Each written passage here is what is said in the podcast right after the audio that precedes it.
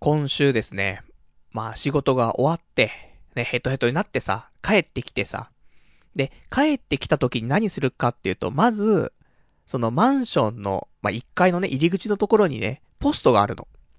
まあ、ポストっていうか、まあ、個人のね、受けるところのポストがございますけどもね、そこを開けて、で、何かね、手紙が来てるかなとか、チラシが入ってるかなみたいな、まあ、見るんですけど、まあ、一通の手紙がね、入っておりまして、で、どこから来た手紙なのっていうと、はい、こちら、えー、埼玉リソナ銀行と、ね、書いてあります。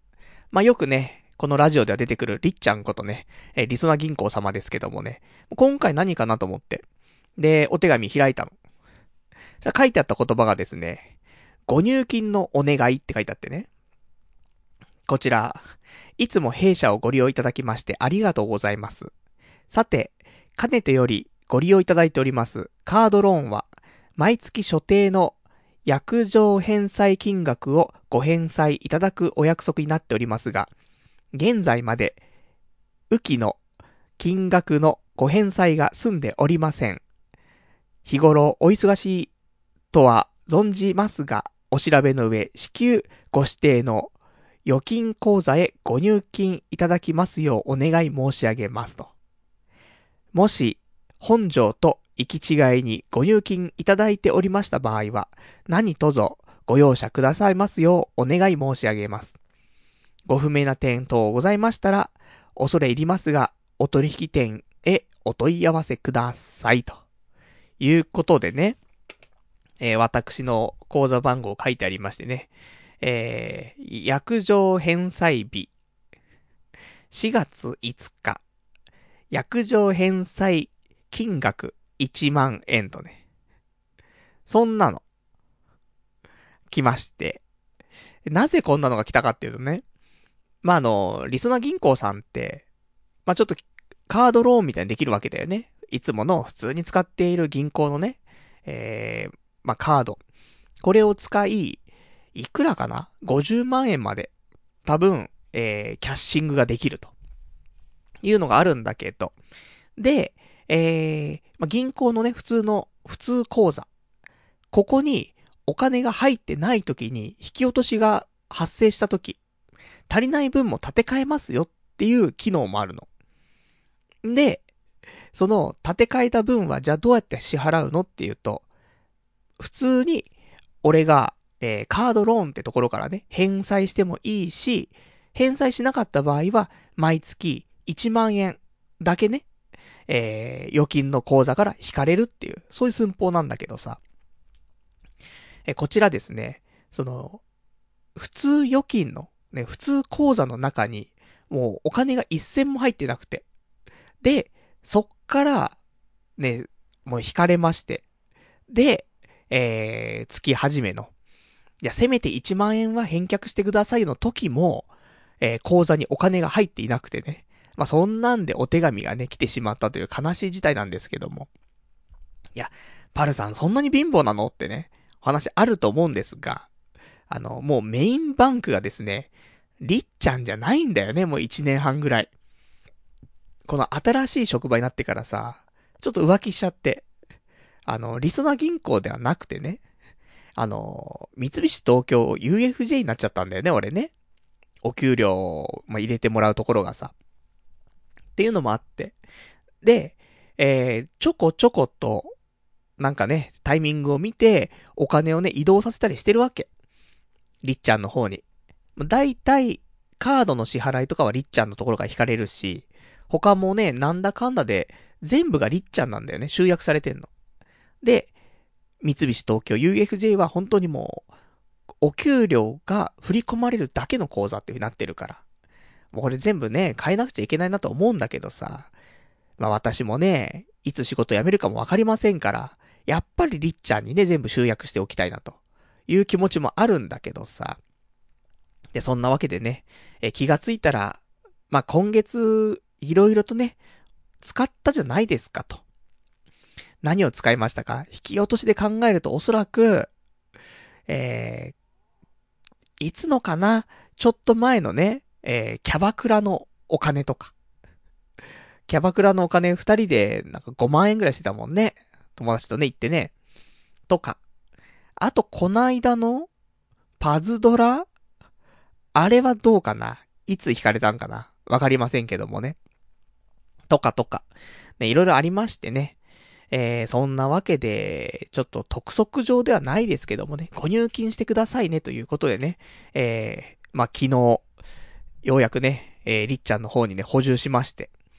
で、補充したんだけどさ、どのぐらいマイナスだったのかなって見たら、11万、えー、キャッシングローンみたいに組まれちゃってて、あ、そんなに足りなかったんだと思って。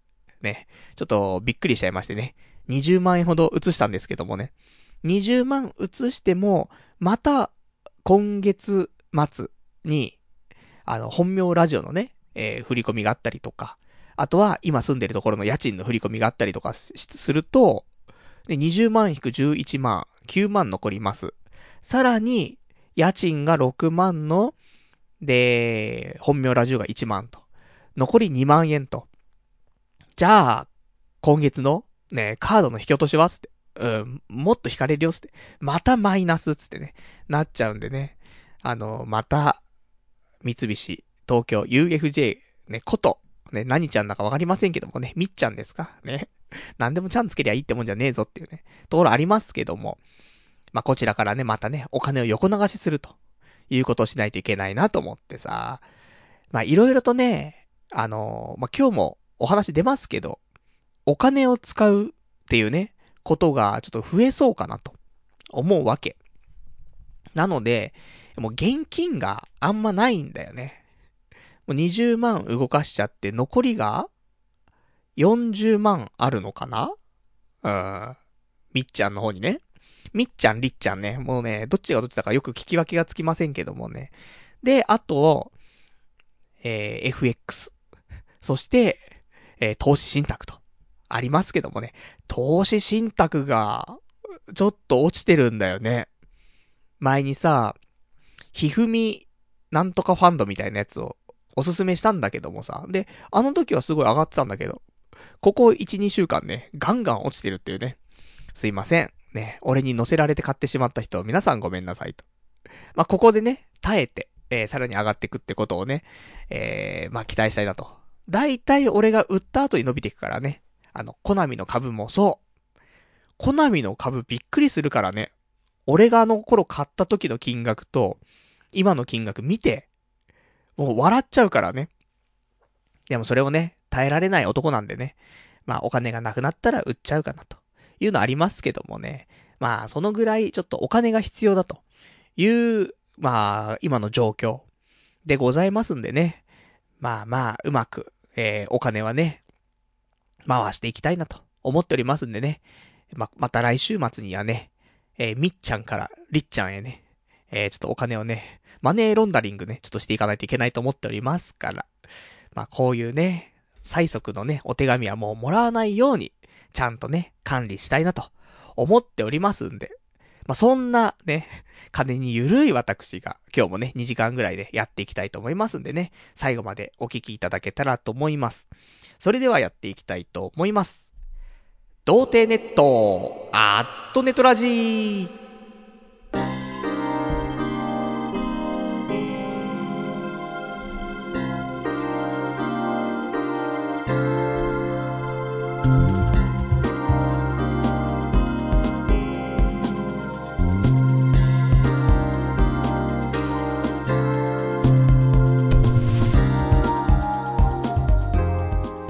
改めまして、童貞ネットアットネトラジーパーソナリティのパルナイトです。こんばんは、ということでね。まあ、皆さんは本当に気をつけてくださいねって話なのよ。この、りっちゃんから来たね、えー、催促のお願いなんだけど、基本的に、カードローンとかキャッシングとかの返済日っていうのは、ほんと守らないとダメよ。っていうのは、あの、この後ちょっと話す内容何かっていうと、あの、不動産的な話をするんだけどさ、まあ、引っ越しだよね。で、引っ越しだったりとかさ、まあ、そういう契約をするときに、意外とさ、やっぱり、このお金のやり取りっていうのはさ、見られてるんだよね。例えば部屋入りますって時に、審査があったりするんだよね。その時に、さあこの人大丈夫っていうの見るときに、まあまああるわけですよ。過去のね、そういう銀行さんとのやりとりとかさ。で、そこで引っかかっちゃったりとかすると、まあ審査通んないで部屋決められなかったりとか。あとは、まあ普通に、クレジットカード作るときとかね。そういうときも、もちろん引っかかってくるよね。で、えー、これが、今回、ちゃんとした督促状じゃなくて、まだご入金のお願いっていうレベルだから、まあ、セーフなのかアウトなのか、ちょっとね、若干わかんないけど、これ、一回やったらアウトなのか、ちょっと何回かやったらアウトなのかわかりませんけども。そうすると、ブラックリストに載っちゃって、7年ぐらいかね、あの、クレジットカードとかつか、あの、作れなくなっちゃうんだよね。なので、あの、ちょっとメインバンクじゃないからとか言い訳をね、するのは結構だけども、ただ、実生活にね、影響が出ますよっていうことなんでね、あの、私の失敗ね、えこうやって皆さんにご説明することでね、えー、皆さんの抑止になればね、よろしいかなと思いますんでね、あの、まあ、メインバンク、ね、引かれてる口座と、あと入金がある口座。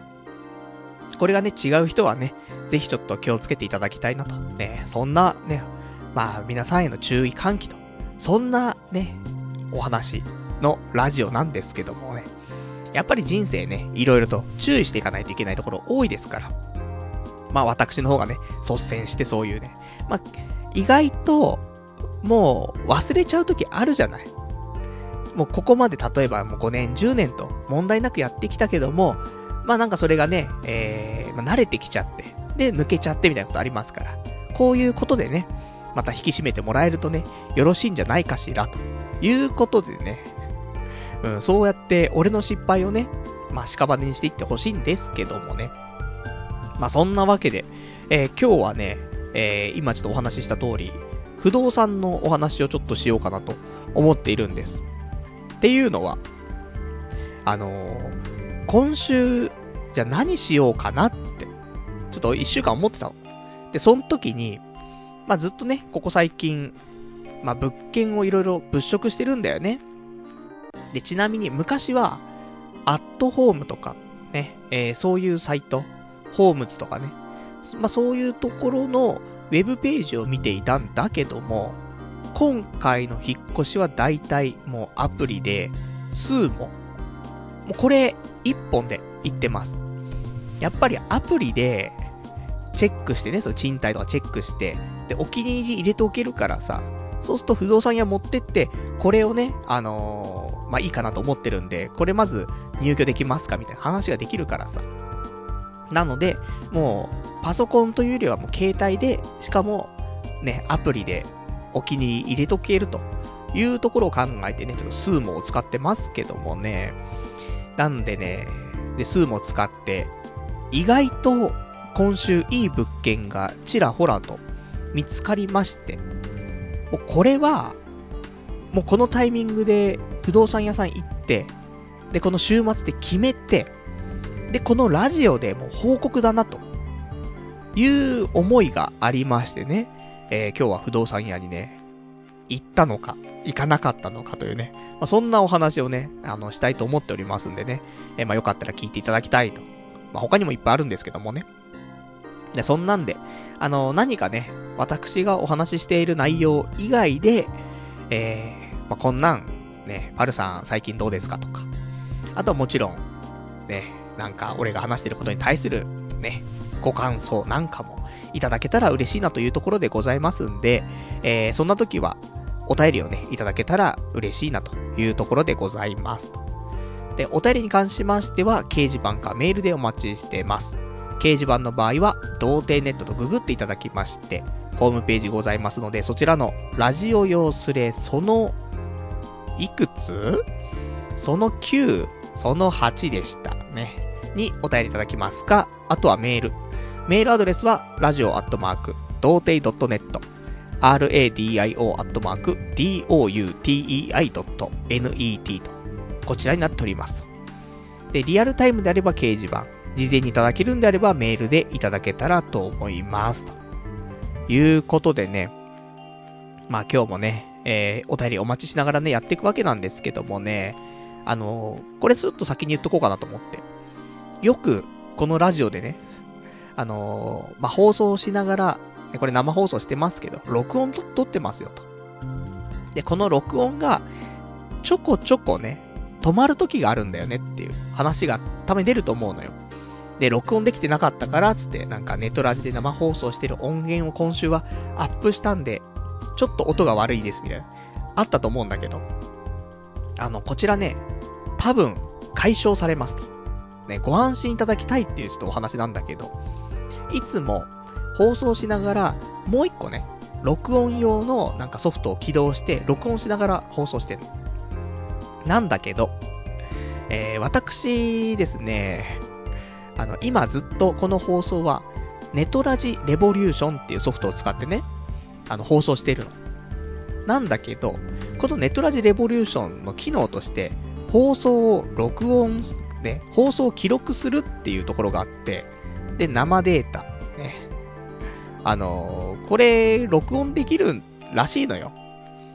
私ですね、このネトラジレボリューションっていうソフト、多分もう7年、7年は使ってる。ね、7年半、いや、8年使ってるかもしんない。ぐらい使ってるんですが、えー、今まで、ね、放送を記録するっていうところがあることに気づかず、や多分気づいてはいたんだと思うんだけど、最初の時ね、一番最初放送するときは、あ、こういうのあるんだ。でもいらねえやと。で外していて、そっからずっとすっぽ抜けて、8年経ってしまったと。でもこれをチェックね、もうクリック一つですよ。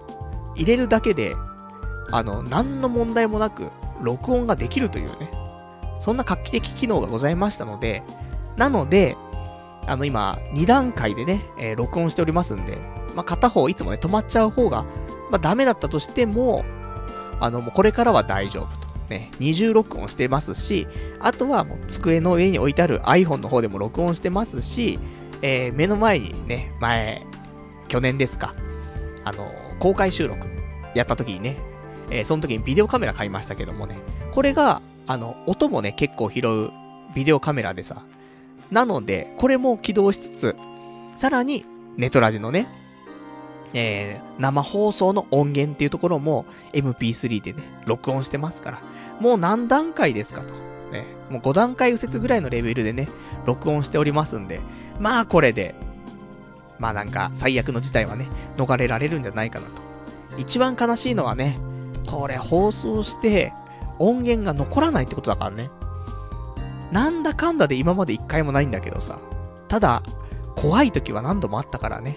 まあ、これで、本当の本当に安定してね、放送できるかなと、ちょっと思っておりますんでね。ちょっと安心しながら、ね、今日はね、やっていきたいと。まあ、気がついたの先週なんですけどもね。8年やって先週気づくっていうね。本当にもうこういう苦手なんだね。一回これでできちゃうと思ったらね、それでずっとやっちゃうからね。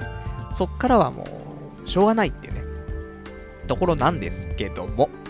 まあ、そんなわけでね、えー、今日はね、気持ちもね、録音大丈夫かななんてね、あの、そわそわしないでね、できるのでね、まあちょっとゆとりを持ってやっていきたいんですけども。で、あと、今週、先にお話ししておくようなことがあるかしら。そうだねうーん。あれ見た？あれ見たじゃねえよって。あの、M ステ見た？友達と話してんのか？うん、そうなんだよ。M ステ見たかって話なんですけど、あのー、今週というかまあ先週というか、ね、M ステに、獣フレンズのさ、人たちが出たんだよね。で、獣フレンズのオープニングを歌ったと。いうところなんだけどさ、なんか視聴率はね、すごかったらしいんでね、やはり、このアニメパワーね。まあ、ちょこちょこあるからね。前も、ソードアートオンラインの劇場版、やった時、やる時っていうか、その時にリサが出てね、歌ってたとかね。まあいろいろありますけどもね。まあアニメファンは強いですね、というところで、獣フレンズ私もね、なんだかんだで全話見て、さらに12.1話の方も見ましたからね。まあ素敵なんですけどもね。で、この、獣フレンズの曲を作った人。この人わかりますか？この人、大石正義さんですよ。もう知らなかったんだよね。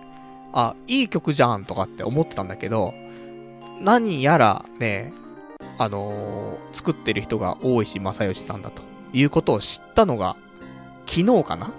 ね。なるほどと思って。ね。そもそも大石昌良って誰っていうね、人はいらっしゃるかと思うんですけど、前、俺、なんか、あれだね、喋ったことあると思うんだけど、オーバーロードのさ、オーバーロードのオープニング？一期というか、第一クールの時のやつが、あの、オクトっていうさ、あの、大石正義さんとトム・ハックさんが、ね、あの、ユニット組んでいるオクト、なんだよね。で、これで、大石正義さん、なんかご紹介した気がするんだけどさ、そもそも、この人なーにっていうと、一番最初はあの、サウンドスケジュールっていうね、バンド。俺好きだったんだけどね。サンドスケジュールってバンドやってて。で、その後とかだと、まあ皆さんご存知、えー、月刊少女、野崎くん。これのね、君じゃなきゃダメみたい。これ歌ってんのも大石正義さん。というところで、そんな方がね、えー、ケモフレを作ったと。素晴らしいなと。で、ニコニコ動画の方で久しぶりに出ましたね、ニコニコ動画。あのー、本当に1ヶ月に1回ログインするかしないかの私ニコニコ動画になっちゃってますけどもね。相変わらず有料会員ですけどもね。こちらに大石正義さんが歌ってる獣フレンズ。これアップされてますから。あの、よかったら、ね、大丈夫かな？これは違法、違法なのかな？どうなのかな？でも普通にあの、ニコ生でやった、えー、内容がアップされてたりとか。あとは、普通にテレビサイズのものがね、あるんですけど、これ、元気でね、歌ってるのが上がってたりとしますので、まあ、よかったら、獣フレンズファンの皆さんはね、あの、もうちょっと、アニメが終わっちゃってね、かなりショックな人たちいると思うんでね、まあ、この辺で保管をね、していただけるといいんじゃないかな、というところでね、さすが大石正義というところでございましたね、っていうね。ちょっと昨日知ったんでね、ちょっとびっくりしちゃったんでね、えー、こんなことをちょっとね、お伝えしておこうというところでございますと。じゃあ、早速、言っときましょうか。ね。えー、今週、ね、不動産のお話。ま、軽くしましょう。っていうのも、あの、そんなになんか、話すようなね、ことでもないかなと思うんですけどもね。あのね、まあ、その不動産、ね、もうそろそろ引っ越ししないといけないななんて話はちょこちょこしてると思うんだけどさ。で、まあ、結構いい物件も見つかりということで、もう絶対週末不動産やと。いうことを、もう平日ずっと考えててね。で、じゃあ土日どっちかは絶対行こうと思って。で、えー、土曜日。なんか起きた時間が遅かったんだよ。っていうのを前の日ちょっと飲んじゃってさ。そんで、なんだかんだで疲れがどっと出ちゃって、えー、土曜日はもう無理と思って。まあ、ずっとアニメ見て終わったんだけども。で、日曜日。日曜日はさすがに行かないとなと。これ、もう決めて、部屋決めて、ラジオでみんなに報告したいなと思ってさ。ねえ、もう先週までそんな感じじゃなかったのに、今週行ってもう部屋決めてきちゃいました。引っ越しはいつです？言うつもりでさ、やっぱ行かなくちゃダメだなと思って。で、日曜日今日ですけどもね、えー、まあ私起きるのも遅いですし、まあ寝るのもそもそも遅かったんだけど、朝7時ぐらいに寝たからね。でも、えー、昼の12時半ぐらいにちゃんと起きれてさ。で、なんだかんだうだうだして、ね、アニメ見な、見たりとか、パズドラやったりとか、してたら、まあちょっとお時間来てしまったんだけども、なんとかそんな俺でも、14時半ぐらいにはね、もう家を出てさ、この時間だったら全然平気と思って。あの、私、日曜日は忙しいのよ。まあ、ラジオもありますけど、18時半から19時の間にクリーニングを取りに行かないといけないっていう使命があるの。本当にこの30分しか猶予がないっていうね、わけわかんない感じなんだけど。で、ここで、あの、クリーニング取れないってなると、ま、足りないんだよね、ワイシャツが。1週間の。そうすると、えー、どこかで、ね、ワイシャツ買わなくちゃいけないってことになってしまうんでね。それはそれで、ちょっとね、あんまりよろしくないなということでね。まあ、この18時半っていう時間までに戻ってくればね、何も問題もないということで。で、そんなんで、まあ、家14時半に出たから。で、えー、不動産屋、どこ行くのって言うと、まあ、私ずっとね、えー、言ってますけども、初台、幡ヶ谷、笹塚、ね、この辺で今回ね、家を考えております。なので、えー、幡ヶ谷の不動産屋に行こうと思ってましたんで、まあ家出て、ね、池袋の駅まで行って、そっから、まあ最強線かな。で、新宿行って、で、新宿から京葉新線。乗って、幡ヶ谷と。まあ、ドア2ドアで、何分ですか ?40 分 ?45 分ぐらいね。まあ、かかんないかな、みたいな。ぐらいで行けますからね。えー、まあ、いいんじゃなかろうかとね。14時半、ね、全然ゆとりのある時間と。で、外出たらさ、あったかいじゃない？今日なんか、夏日ですか ?25 度あったとか言ってね。いや、ちょうどいいなと。ね、気持ちのいい天気と思ってね、歩いて駅まで行ったらもう汗だくっていうね。なんでこんなにいっぱい服着ちゃったんだろう。下も長袖、ね。もうその、肌着というかね、中に着てるのも長袖だし、で、上に羽織ってるのも長袖だしっていうね。よかったね。ジャケットとか着なくてよかったと、ね、思ったりはしたんだけどさ。まあそんなんで、ね、暖かい陽気の中さ、出かけてさ。そんで、えー、池袋からね、今言ったルートでさ、新宿行くんだよ。で、新宿から京葉新線乗るんだけど、なんか、行ったことある人いますか？まあ、ね、都内住んでいればね、まあ、乗ったことあるよっていう人もね、まあ多いんじゃないかなと思うんだけど、意外と乗り換え大変なんだよ。あのね、渋谷の、これわかるのか？ね、渋谷にさ、最強線でね、最強線で渋谷に行って、で、渋谷から、まあ、改札出るとかさ、そん時も結構時間かかるんだよ。本当に歩いて、駅構内歩いて、もう10分ぐらい歩くんじゃねえかと。いうぐらい歩くんだけど。でも、負けず劣らずで、今回の最強線で新宿に行って、新宿から京王新線乗り換えてっっていう、この流れが、多分7分ぐらいかかってんだよね。いや、乗り換えで7分かかると思って。そう、電車待ってる時間じゃないよ。電車から電車の乗り換えのところに行くのにだよ。ホームからホーム。いや、遠いでしょと思って。これ、ねえ。っていうことはさ、例えば俺がね、幡ヶ谷に引っ越しました。そしたら、幡ヶ谷の駅から新宿まで行って、で、新宿で乗り換えて、で、職場のね、最寄り駅まで行くわけだよ。でもこの JR への乗り換えで7分くらいかかるって朝。なんか、大変だなと思って。ちょっと、考え直す方がいいのかなと思ってさ。ことをね、ちょっと考えちゃってさ、ね、結構やる気でね、行ったんですけどもね、うーん、ねいい物件も見つけて、ね、保存してあったんだけども、再検討だなと思って。本当は、みんなに、ね、このラジオで、決まったんだって、ね、俺はもう決めてきちゃったよなんてことをね、本当に言いたかった。むしろそれが言えると思って今週は甘えてたよね。他にネタはなくてもいいだろうと。だったんだけど、やっぱりさ、こっからね、2年は暮らすわけじゃん。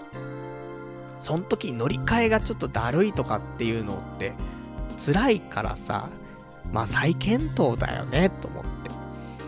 じゃあ、どうしようかななんて、ね、幡ヶ谷とか、笹塚じゃないとしたらどこかななんていうのもね、改めて考えようと思って。そんで、まあ一回ね、落ち着こうと。いうことで、えー、まあ一応幡ヶ谷はね、着いたんでね、あの、乗り換えしてさ。で、えー、オリジンダイニングっていうのがさ、商店街歩いてたらあったからさ、そこ入って。オリジンダイニングって何って話なんだけどさ。あの、お弁当のさ、オリジン弁当あるじゃん。あれが、おそらくやっている、普通の定食屋さんっていうか、ちゃんとお店みたいなやつね。あの、弥生県みたいになってるやつ。なんだけどさ、初めて見てさ、お、いいじゃんと思って。で、入ってさ、で、まあ、美味しそうなのね、ちょっと頼みまして。まあ、その、何頼んだかっていうのは、あの、私のツイッター見ていただけるとね、写真上がってますけどもね。まあ、そんなんでさ、それ食べながらさ、ちょっと仕切り直しだなと思って。で、そもそも、ね、あの、どういうところに住みたいかっていうところからね、考え直そうかな、ちょっと思ったんだけど。なんで、今回初代笹塚、幡ヶ谷、ね、この辺住もうかって言ったら、まあ、遠いっちゃ遠いんだけど、歩いて、まあ、渋谷に出れると。いうところなのよ。一つはさ。で、もちろん、幡ヶ谷とか笹塚ってあの渋谷区だから。渋谷に住むと。ね。俺みたいなクソ野郎が渋谷に住むっていうことがまず面白いと思ってるし。あとは実際、徒歩圏内じゃないと本当に俺はもう行かないからさ。電車乗ってってのは本当にめんどくさいと思っちゃってるから。だったら30分、40分歩いてでも、まあ、あの、着くんだったらね、そっちの方がいいというのがあって。なんで歩いて、まあ、できたら30分、40分以内で渋谷まで出れるところと。まあ、これが一つのね、今回の基準なわけ。で、そう考えるとさ、他に、じゃあ場所ないのっていうと、あの、代々木とか、ね、もう少しその、今のターゲットのところでも南下するとさ、代々木上原とか、ね、代々木とか、なんかその辺があるわけだよね。でも代々木って、山手線だしさ、と思って。で、代々木上原ってあるんだけど、代々木上原は、ゆかりがあって少し。まあ、お、俺に直接ゆかりはないんだけどさ、昔、ね、中学生ぐらいの時からね、ずっと聞いてた、コサキンでワーオっていうさ、小堺さんと関根さんがやってるさ、ラジオがあったんだけどさ、この小崎のその、小堺さんが昔、代々木上原、住んでたのかな？てかなんかいろいろエピソードがあってさ、代々木上原っていうワードはすげえ聞いてたの。なので、あのー、いいじゃんってちょっと思ってさ。で、代々木あたりだと、あのー、さらにいいなって思えるところは、えー、中目黒とか、あと下北とか、三茶とか、この辺もほんと徒歩で行けるレベルなのよ。いいじゃん、そういう。ちょっとなんか。ねえ。憧れる土地じゃない、その辺って。っていうのもあってさ。じゃあ、ね、幡ヶ谷は、やめようと。ね、乗り換え大変だから。代々木だったら、ちょっと歩いてね、15分、20分かかっちゃったとしても山手だったらさ、そこで、今、ね、職場、山手のところ沿線だからさ、そしたらいいんじゃないかなと思って。で、私、こちらのね、えー、オリジンダイニングさんの方でね、まあ、物件調べるんだよね。そしたらやっぱり、ないわ。代々木あたりで、今回予算が6万5千円前後ぐらいで考えてんの？いや、それも相当なね、破格ですけどもね。ただ、今住んでるところが5万9千円だからさ、それ考えると、そんなね、金額アップできないし、で、仕事もいつ辞めちゃうかわかんないしって考えると、そこまで大きくは張れないよと。まあ、言って7万だと思ってる。7万は超えちゃダメだと思ってるから。まあ、6万5千円前後。で、まあ、マックス7万と。でも、これでも、代々木に住むのは結構きついと。いうのがありましてね。まあ、結構前、1年半ぐらい前に多分、俺一回代々木住もうとか言ってる時もあったと思うんだよね。ちょっと見てきましたみたいな。で、その時はなんかやっぱしいい物件がなかったりとか、駅前がなんか、そんなにどうかなみたいな。ね、印象がそんなによろしいってわけでもなかった気はするんだけど。でも、代々木はいいなと。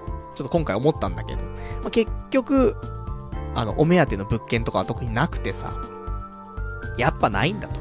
6万5千円ぐらいである程度の建物ってなると、まあ、幡ヶ谷、笹塚、この辺なんだなって思ってさ。仕方ないなと。ね。幡ヶ谷笹塚だって歩いて下北、中目黒、三茶、行けるし。で、ね、夜だって頑張ったら、代々木公園行けちゃうし。で、まあ、40分くらいかかるかもしんないけど、渋谷も歩いて行けるし、新宿だって歩いて30分くらいで行けるしと。いうことで、いや、最強じゃないかと。しかも、ね、私にはチャリンコがあるわけですからね。チャリンコで行けばもうどこだって、まあ、15分圏内ですよと。これははかどるなというところでね。うん、もういいっしょということで。じゃあ、もうね、代々木はもう無理だから。やっぱり、最初から考えていたね。えー、笹塚、幡ヶ谷と。もうここで行こうと。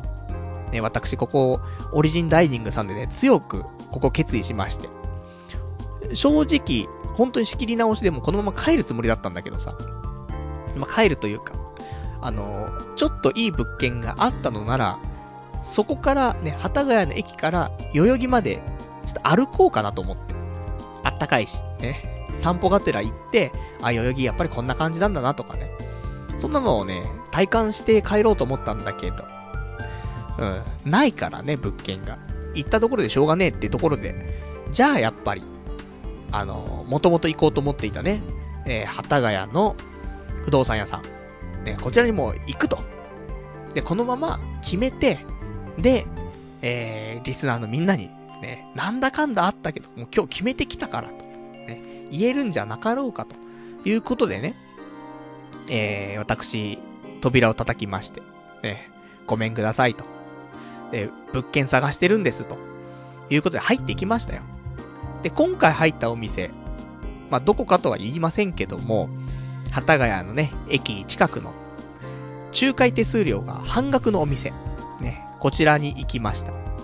なんだかんだね、あの、どこ行ったって、仲介手数料取られんのよ。ね、だいたい、その、持ち物件というか、ね、専属だったり専任だったらわかんないけどさ、そういうところの物件だったら、まあまあ、安かったりするだろうけど、そうじゃないから大体ね。で、いくつも俺がピックアップしてこれ見たいってなった時には、もう絶対これはもう仲介手数料ゴリゴリ取られ取られるんだから、それであれば、もう全部仲介手数料半額ですよって言ってるね、お店でお願いしちゃった方がね、まあお安くなるよねいうところで、もうそんなお店に決めましてね。だって仲介手数料って、1ヶ月分取られることが多い中、まあそういう半額ですって言ってる店はね、いくつかあるわけ。俺も前だったら、あの、アパマンショップとかね、一回使ったことありますけどもね、あの、北大塚の方、ね、住んでた時で、えー、その時も、多分仲介手数料半額とかだったと思うんですけども、っていうね、そうすると6万円払うところは3万円だからさ、その3万円で何できんのって、ねえパズドラでガチャができんだろうが、つって。パイちゃん出るまで回せるんだろうが、つってね。いや、それじゃ足んないんですけどって話もあるんだけど。そんなんでさ。んで、えー、まあ、ね、不動産屋で、このピックアップしたね、えー、物件、ちょっと調べてもらっていいですかという話をしてさ。で、5つピックアップしてたの。そしたら、その中で、えー、2つは、もう、決まっちゃってると。で、えー、残り3つ空いてますという話だったんだよね。で、プラス、お店の人がなんかおすすめあったらっていうね、ことをちょっと伝え、で、1個2個出してもらってみたいな感じだったんだけど。で、い、えっ、ー、と、3つ空いてたんだけど、ピックアップしたやつの中で。ただ、あの、ある程度全部が何ありで、1個は、部屋が狭い。その、思っている部屋の広さってあったんだけど、多分17畳、じゃ17平米ぐらいあったの。なんだけど、17平米だと今住んでるところとあんま変わんないぐらいなのね。なんだけど、あの、部屋の構造とかっていうのが、廊下とかも含めて、なんか6畳みたいな感じだったの。なので、結構狭いぞという話が出て、実際じゃあ物を置いたり生活する空間って何畳って言うと本当に3.5畳くらいじゃないですか、この部屋っつって。で、意外と高いのよ。1ヶ月、管理費込みで6万7千とかすんの。これダメだな、つって。じゃここなしで、つって。あともう一個が、あの、俺結構、まだそこに、ね、心揺らいでるところあるんだけどさ。そこは、えー、結構いいのよ。お値段も良くて、敷金、礼金とかないしとか。ね、お値段も6万6千円とかかなとかなんだよ。で、しかも駅から超近いの。なんだけど、一つ難点があって。あの、幡ヶ谷の駅前って、あの、道路があるのよ。なんかその、甲州街道なのかな？があって。で、さらに上に、あのー、何？高速が走ってんのよ。さらに、その裏側には、あの、電車が通ってると思うんだよね。その京葉新線とか。で、そういうのに挟まれた場所なんだよね。で、しかもその、甲州街道沿いの建物なんだよ。これはちょっと盲点だなと思って。一本でも奥入ってればいいんだけど、その甲州街道沿いはまずいなと。ゾイゾイしちゃうぞと。ね、頑張るゾイになっちゃうからさ。で、別にいいのよ。俺が普通に住むだけだったら。ただ、こうやってラジオするじゃん。で、それこそ今後ね、もうちょっとなんか YouTube とかね、やったりするかもしんないじゃん。そう考えると、もうすっげえ車の音が入るんだよ。マイクにね。それ辛いじゃん。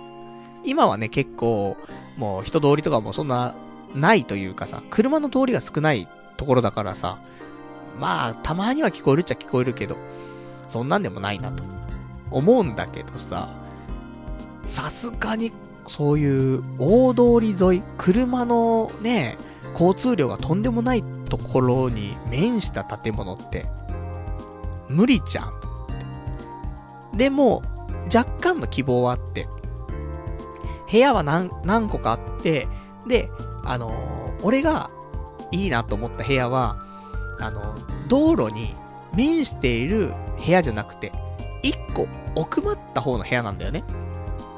だから、直で、その騒音食らうんじゃなくて、あの、なんだろう、隙間からね。建物自体は面してるけどもね。あの、俺の部屋は直じゃないからさ。とはいえ、やっぱり、音はうるさいんかな、みたいなのがあったんで、一回まあちょっと見たいなと。音どんなもんなのかな、つって。っていう物件が一つ。そしてあともう一つは、えー、ちょっと言えないような事情があるんだけど、ちょっと事情ありな建物です。ということを言われて。何なんですかって言ったら、こういうのがありましてと。はあ、なるほど。っていうのもありましてね。で、えー、まあ、つって。でも、そんなにその、自殺とかそういうんじゃないよ。だったんで、まあいいかな、みたいな。で、そこはちょっと見たいです。という話をして。で、えー、なので、一応持ってった物件、5件中2件、ね、見たいですって話して。で、あとは、えー、向こうの不動産屋さんが提示してくれた、ここおすすめなんですっていうところを、えー、2つかな見せてもらおうということになって、合計4つ。じゃあこれで見に行きましょうということで。で、見に行くにあたって、まあこれはね、あの、もう毎回お決まりですけどもね、えー、ただ勝手にね、見に行けるわけじゃないわけですよ。その管理している不動産屋さんだったりとか、その大家さん、ね、オーナーさんの方に連絡を入れて、で、その上で、ね、まず、部屋、決まってないですかね、えー、ご案内してもよろしいでしょうかというのをね、不動産屋さんが確認してくれて、で、いいですよってなったら、まあ、行けると。いうことなんだけど、まず、えー、一つの部屋、その、甲州街道沿いの部屋ってやつが、何やら、あの、決まってはないらしいんだよ。部屋自体はね。なんだけど、まだ入居してるんだって人が。中見れないですと。でも中入んなくちゃその騒音具合がわかんねえじゃんっていうところでさ。で、退去する予定は5月の5日だというんだよね。ゴールデンウィークに引っ越そうという魂胆なんでしょうけど。なので、ちょっと今日は見れないですね。わかりましたとね、すごいそこが多分一番俺が気に入ってる部屋なんだけどさ。まあ、行けずということでね。で、じゃあ残り3つ。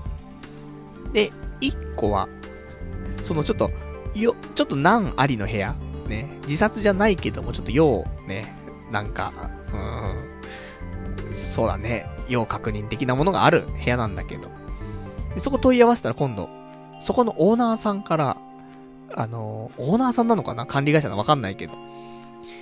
その、普通は、ね、いわゆるその内見って言うんだけどさ、中見させてもらうことね。内見するときって、まあ、電話していいよ、つって。鍵はどうなってんの？こうなってるよ。わかりやした。行きやす。つって。で終わるんだけど。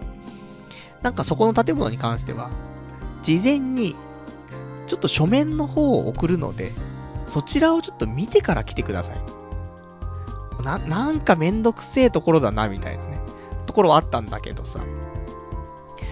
これ初めてだよね。こんだけ引っ越ししてきて、で、いろんなところ見てきたけどさ、ね、別に入居しなくたってさ、見学とかするからさ、内見の段階で書面見させられて、で、ちょっと、ね、内容確認しましたみたいなサインするみたいな。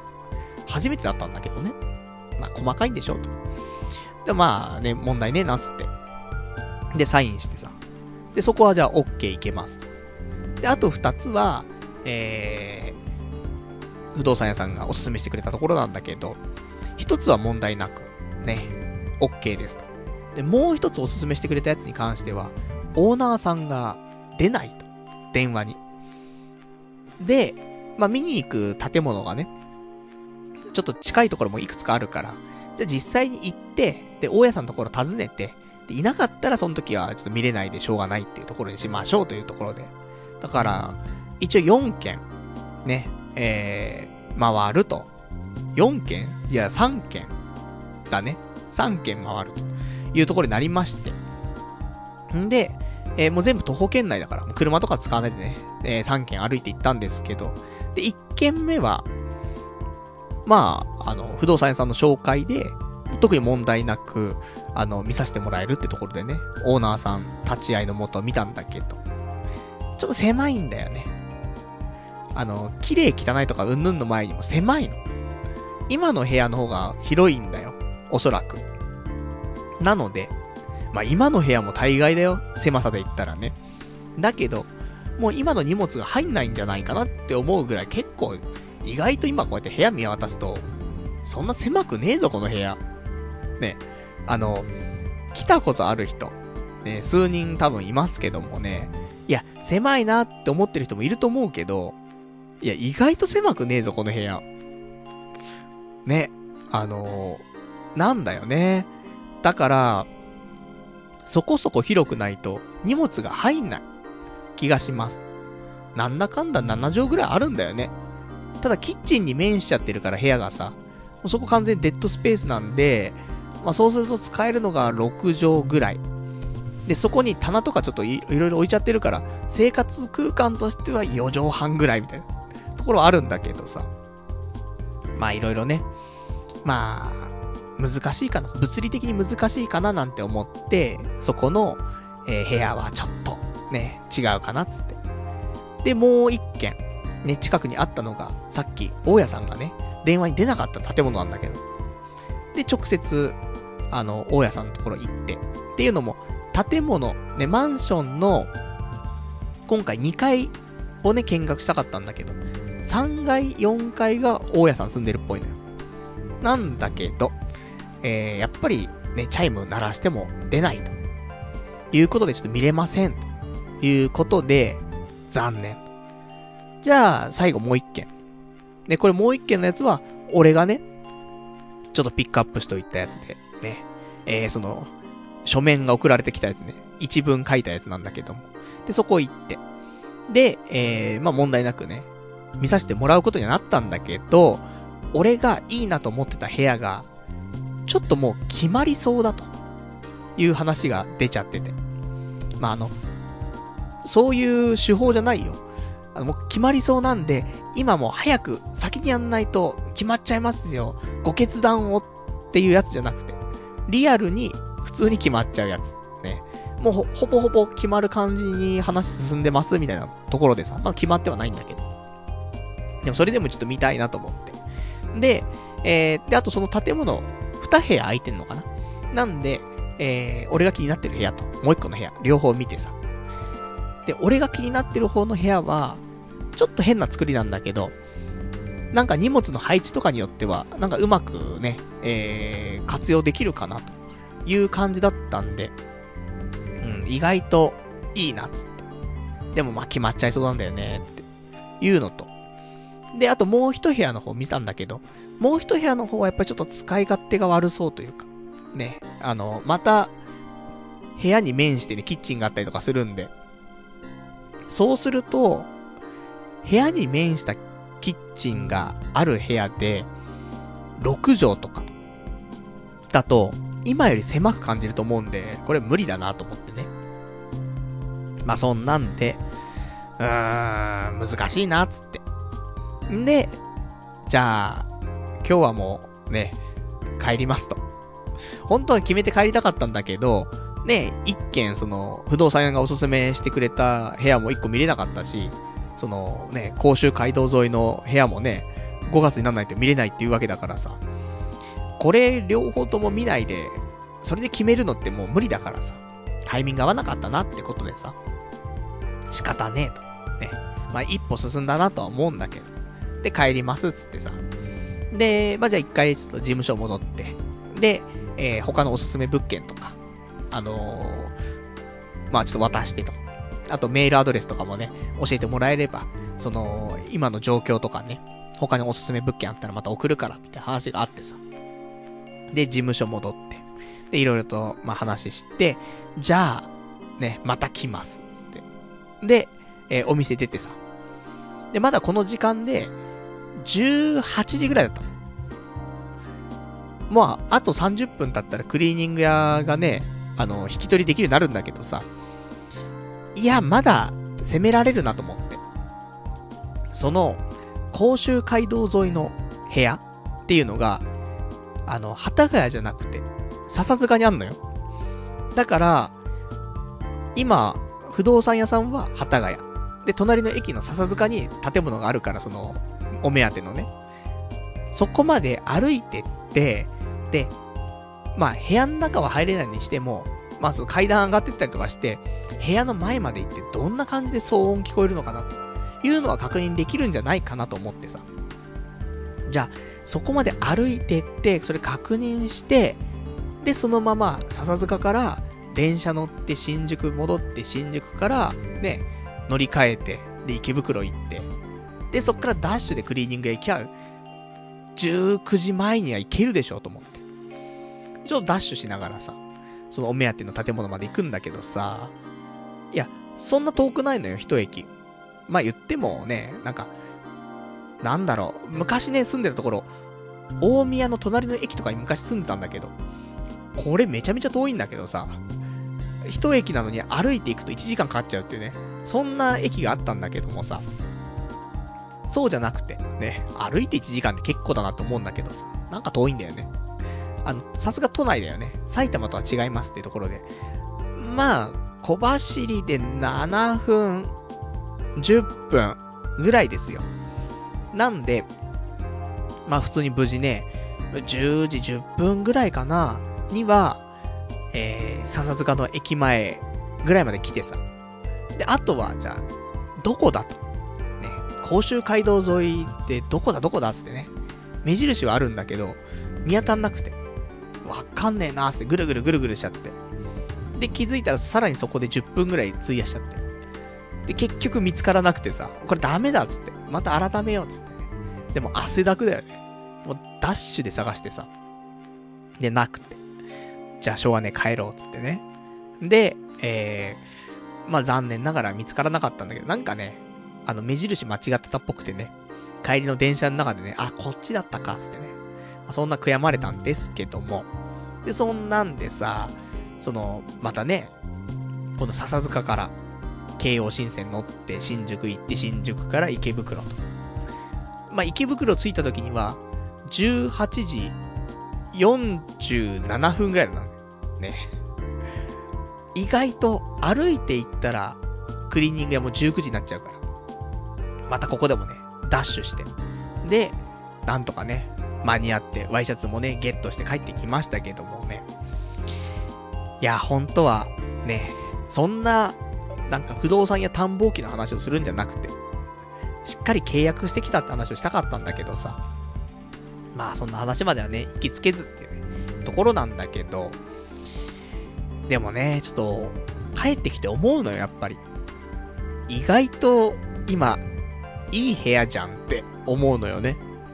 あの、建物、外観とかね、気にするか気にしないかっつったらまた色々あるんだけどさ、まず外観が結構高級感あるのよ。あの、マンションだしね。こんなところ住んでんのって。いう感じにはなると思うのよ。まあ、ちょっとちっちゃめのマンションではあるけども、しっかりとしてるし、オートロックだし、で、エレベーターもね、あるしさ。で、部屋の中入って、まあ、狭いっちゃ狭いんだけど、でも、まあまあ、これ物が全然なかったら広いよ。多分。7畳、6畳、7畳あるのよ。7畳あるんじゃないかな、普通にね。で、ね、まあまあいろいろあるからね、あの、ちゃんとしたスペースは4.5畳ぐらいしか使えないんだろうとしてもさ、まあ、悪くないっていうね、ところもあって。しかもお値段5万9000円ですからね。で、池袋まで、ね、徒歩12、3分ですよ。悪くないんだよ、すごく。で、ね、歩いて3分でドンキホーテはあるしさ。まあ、コンビニもありますよ。ね。何でもある。意外と悪くない。ね。っていうことにね、もう、ここも3年半ぐらい住んでますけどもね、今気づくっていうね、ところでさ、だから、ちょっとね、考えちゃうところはあるんだけど、ただね、まあ、飽きちゃったし、この周り、ね、マラソンするのも楽しくないしね、新しい発見がないんだから。とかさ、ありますんで、やっぱりね、あと、結婚とか、ね、俺ができるかどうかもわかりませんけども、結婚しちゃったらもう渋谷とか住めないからさ、やっぱりもうちょっとね、落ち着いた環境に引っ越すことになると思うから、ラストだと思うんだよね、次の引っ越しが。なんか好きなところに住むって考えるとね。そうすると、やっぱりね、もう今、ちょっと狭くなってボロくなって、ね、どうしようもなくなっても、引っ越ししとかないとなって思うところあるんで、まあ、その5月の頭に、えー、ちょっとお目当てのね、建物の退去っていうのがね、決まってますから、まあ、そこまでにね、部屋が決まっちゃう可能性は十分あると思うんだけど、またそのぐらいのタイミングで一回、不動産屋行きたいなと思ってますから。で、その時には決めたい。で、1ヶ月ぐらいでね、もう引っ越しって感じで、まあ、6月中に引っ越し？で、夏はね、もう夏の楽しい時期は、もう渋谷で毎日、ね、なんか、スタンディングバーみたいなところでね、飲むと。で、ビールが美味しいぜ、夏は、つって。そんで、そこで女の子をナンパして、もう、お持ち帰りですよ。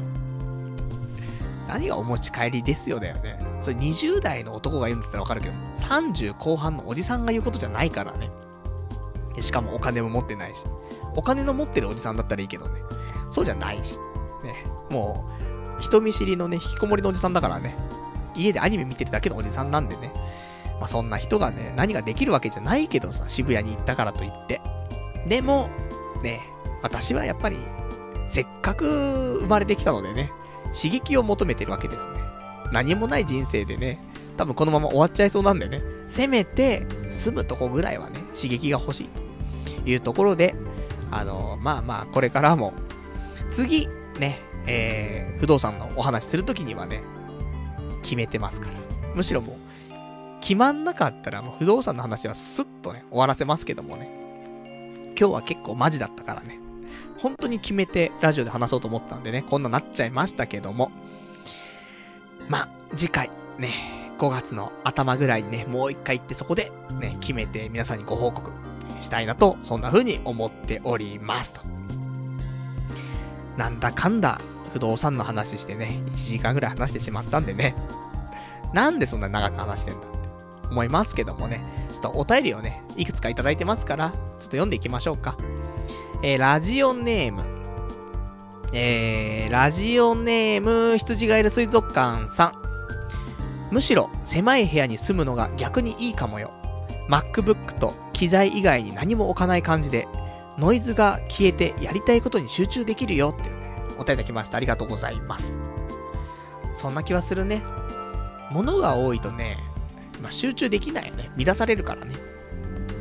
とはいえ、じゃあそんなに荷物が多いのかっていうと、まあ、少ないわけじゃないけど、じゃあいらないものなのっていうと、結構必要最低限のものしかない気はするんだよね。食器とか、ね、棚とか、プリンターとか、テレビ、PS3、ねえあと、あ、枕が多いね。枕が10個ぐらいあるね。首が痛いからさ、いろんな枕試して。だからその枕を、でも捨てるに捨てらんないの枕。だって1個1万円ぐらいする枕とか買ってんだからさ、捨てらんないじゃん、それ。でもね、まあ仕方なかったんだよ。首が痛かったんだから。とかそんなもんだよ、でも言っても。あとベッドとテーブルと椅子とか、だもんね。間接照明が2つ。懸垂マシーン。本棚。うん、そんなもんだよ。なんか、大して物はないんだよね。ただ狭いんだけどね。なのでね、まあ、もうこれ以上減らしようがないじゃないんだけど、まあもう少しね、引っ越しまでの間、まあ期間ありますから、4月中はちょっとね、荷物整理かな、うん、して、できる限り減らして、で、MacBook と、ね、機材しかもうない部屋。どんな部屋だって話なんだけどさ。そのぐらいのシンプルさでね、いけたらちょっと面白いかもなと思いますんでね。で、本当よ、でも。本当にもうパソコン一つあれば、あとはまあ、ね、財布があれば平気かなみたいな。ぐらいがいいよね、本当はね。って思うんだけど、なかなかね、人間、こういう生活がね、長いとね、シンプルになかなかできないところはありますから。まあ、そんなところでございますね。じゃあ、あと、他いただいてます。ラジオネーム、草壁さん。パルさんこんばんは。放送開始前の声聞いて、やばい感じがしている気がしました。リアル、大丈夫ですか？パルアラート鳴ってないですか？心配と期待が入り混じったこの感じ。これぞ童貞ネットというね、お答えいただきました。ありがとうございます。放送始まったらそうでもないでしょ？って、なんかね、2回前ぐらいの放送でも言ってた気がしますけども。多分今日は普通な気がしますけどね。まあ大丈夫かっていうと、ね、大丈夫だっていうしかないんですけども、まあじゃあ大丈夫じゃないとしたらの話しようか。ね。まあ俺、もしかしたら大丈夫じゃないかもしれないんだけど、その理由としては、あの昨日見た夢なんだけど、ずっと取引先に謝ってる夢を見てましたね。まあその前にね、ちょっと、ま、やらかしたじゃないけどもさ、すげえ落ち込んでた時があったじゃない。その時の件を引きずってます。深層心理で。もう PTSD になってるんじゃねえかっていうぐらい引きずってますよ。忘れた感じにしてますけどもね。なのでやっぱりね、残ってるんで、夢の中で出ます。で、じゃあ俺が悪かったのっていうと、まあ、俺は悪くないんだよ。ただ、うまくやれたよねっていうところなの。だ悪くはないの。だけど、うーん、こういうね、集結にはならなかったよねって、うまくやってれば。って思ってさ。だから自分に火がやっぱし、そういう意味ではあるなと思ってて、自分を責め続けてるんだよね。心の中では。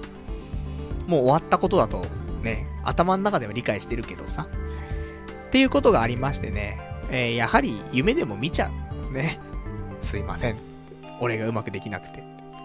いうね、お話をずっとしていたね。そのぐらいのやばさはありますが、えー、大してやばくないよ。こんなのね。みんなありますから。ね。みんな夜中ね、そういう夢見てるでしょ？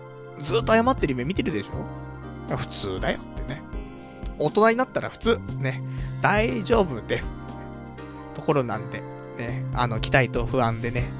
期待と不安、心配と期待がね、入り混じった感じ。ね。これを楽しんでいただきたいってところでございます。じゃあ、あとね、えー、いただいてます、えー、ラジオネーム、羊ガエル水族館さん。面倒だろうけど、メインバンクは一元化した方がいいぞ。えー、少額でもそういうの続いたら、社会的な信用を失う。っていうね。あと、まあ、そうかな。うん。っていうお便り。と、あと続きがあるか。そうそう。細々したルーズな点って、結構お上に見られている。10年くらい前に政府と関わる仕事をしてたんだけど、これまであまり選挙に行ってなかったのを逐一チェックされてたっぽくて青ざめたわっていうね、お答えいただきました。ありがとうございます。羊がいる水族館さんは何者なんだっていうね、ところはありますけどもね。10年くらい前、政府と関わる仕事してたんだけどって。さらっとね、うん、政府、ね、関係者が来ましたけどもね。まあなんかいろいろあるんでしょうね。いや、そういう、まあ政府に関わったらそりゃさ、個人情報見られちゃうよね。だから選挙に行ってる行ってないとか見られちゃうし、やっぱりお金に関してもね、なんか、毎回毎回ね、銀行から催促受けてるな、お前は、つって。ちゃんとしろって言われちゃうと、ね、俺もそれ青ざめちゃうからね。なんで俺とりっちゃんのこと知ってるんだ、つってね、なりますから。まあ、こういうのはね、本当に続、続くとね、それこそ、さっきはね、家借りるとか、あと、クレジットカード作るとかって話だけど、リアルに家を買うとかっていうのも、あの、審査が下りなくなっちゃう。で、いや、パルさん、家買えるわけないでしょって言うかもしんないけど、普通に結婚した場合の話よ。これね。あの、いや、そもそも結婚できないでしょってのやめてほしいんだけど、結婚して、じゃあ、40までに、ね、家買うじゃん。あの、俺のね、シミュレーション通りにさ、人生が運ばれるんであればさ、今年、出会って、で、結婚今年できるかわからんけど、来年にはそれで結婚して、んで、子供ができてと。そしたら引っ越ししましょう。ね、家賃払っててもね、しょうがないし。で、引っ越し。じゃあ、家買いましょう。いや、あんた、りっちゃんに何回催促されたの？ね、契約できませんよ、つって。そんなんなっちゃうからさ。だからね、やっぱりその辺はルーズにしとくの良くないねってところでね。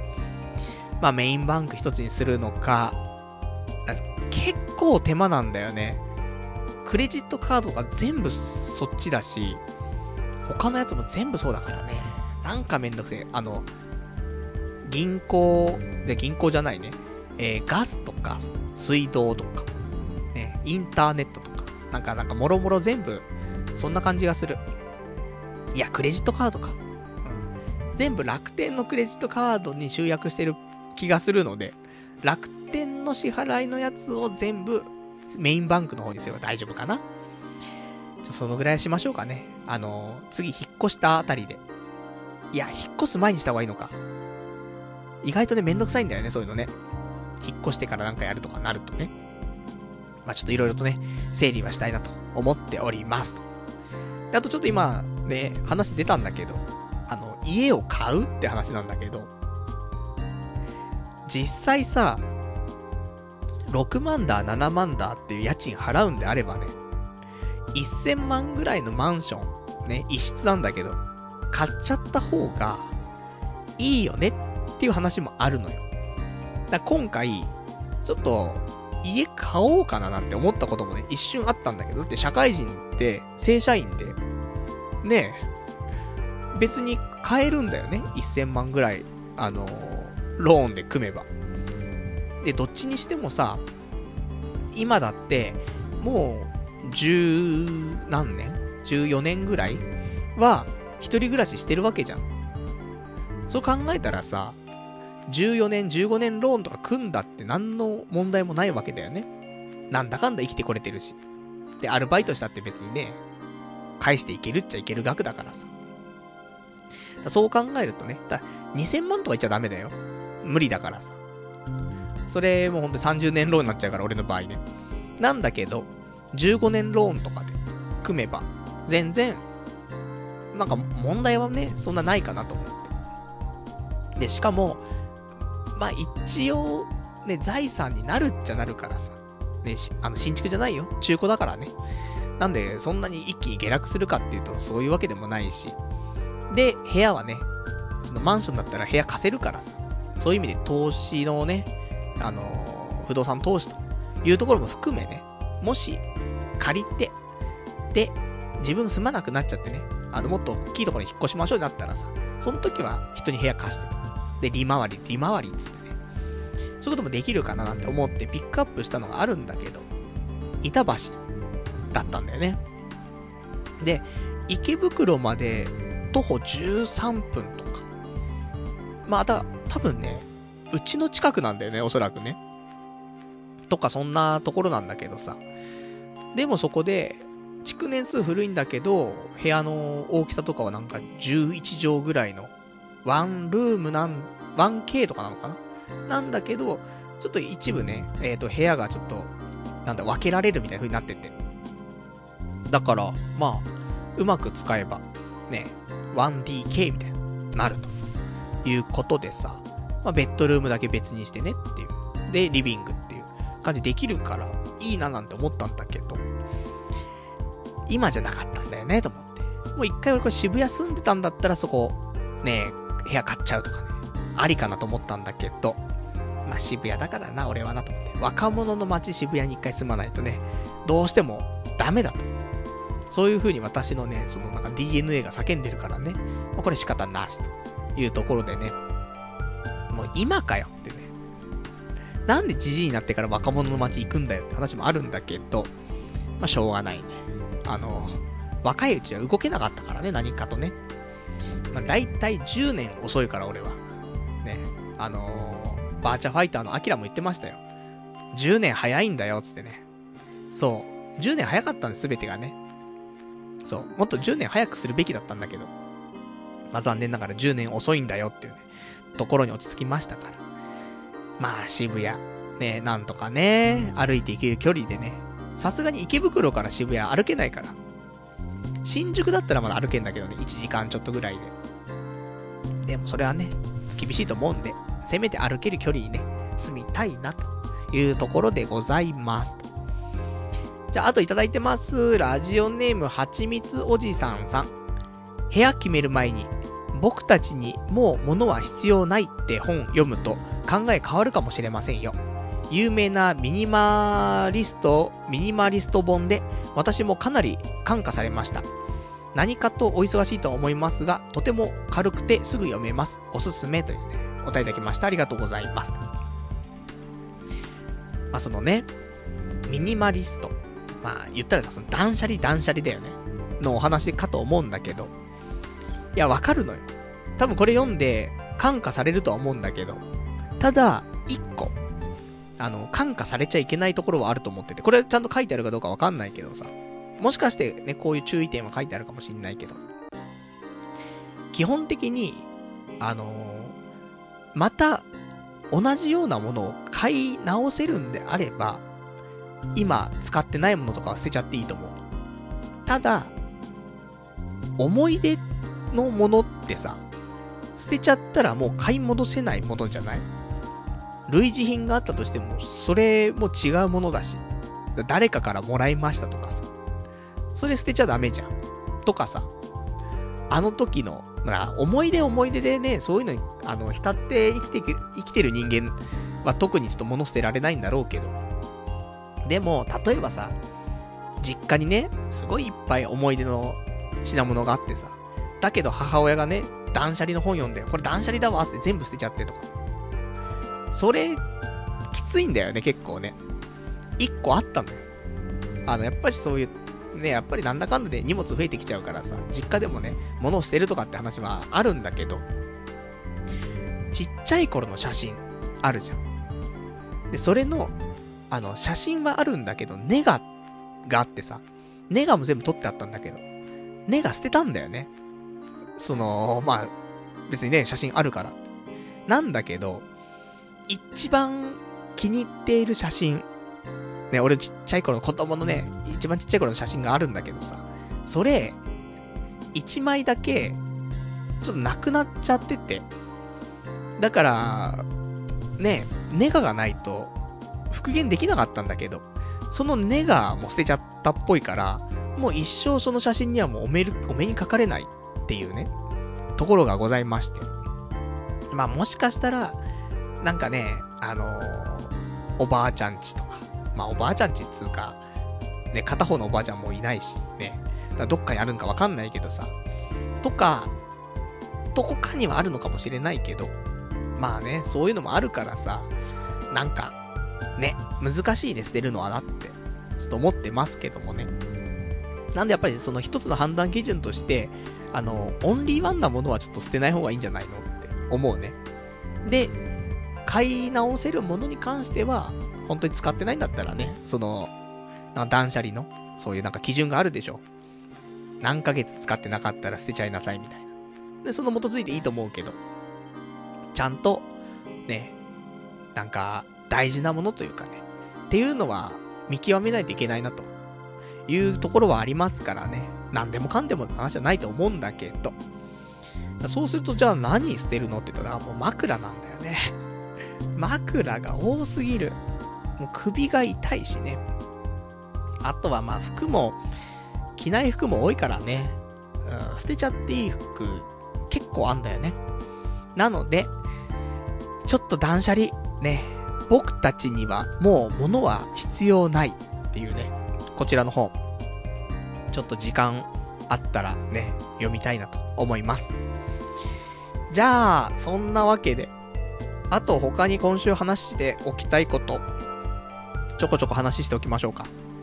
あれだね、えー、不動産屋にね、土曜日行こうと思ったけど行けなかった理由が、その前の日飲んでしまったからって話だったんだけど、そこだけちょっと話しておこうかな。あのー、その日はね、金曜日、もう朝からさ、体調悪くてさ、もうふらふらした。あ、もういつぶっ倒れてもおかしくねえなと思って。で、もう顔真っ白になりながら、もう仕事してたんだけど。で、なんだかんだででも、ね、定時も過ぎ、何時かな ?22 時ぐらいかなね、なりまして。で、えー、飲みに行こうよって話がね、ちょっと出てたんだよ。20時半ぐらいで。で、で、ちょっとね、バタバタしてて。で、ちょっとその時間には難しいかななんていう話をしてたんだけど、じゃあ先に、あの、誘ってくれた人たちがね、先にじゃ飲んでるから、来れたら来てっつってね。で、LINE でね、お店の方だけ、あのー、送ってくれてて。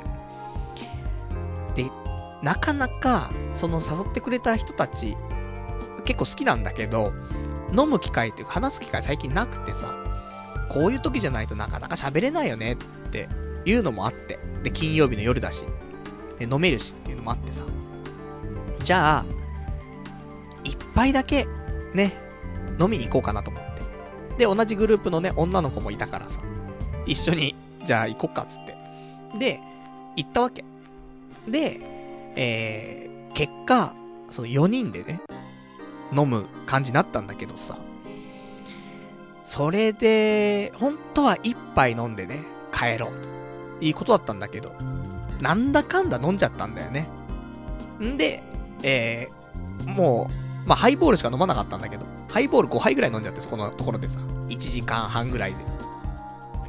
何やってんだろうなと思うんだけどさ。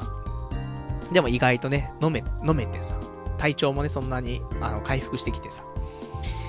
いや、飲んじゃうね、つって。で、その時どんな話してたかっていうと、まあ、会社の愚痴とかも言うんだけど、ただやっぱり、なんか、もっと前向きなね、話がしたいね、つってね。何かなつって。で、その時に出たのが、ね、このまま仕事だけに追われて終わっていくっていうんじゃなくてさ、もっとクリエイティブなことがしたいよね、みたいな話になってさ。で、クリエイティブなことしたいっつってさ、みんなでなって。で、一人は、なんか、最近、あの、ブログ始めたんだよ、つって言っててさ、今年の1月からかな、ブログ始めたっつってさ。で、すすげえ書いてんの。本当にすげえ書いてて、で、なんか音楽とかがね、すごい好きな人なの、その人。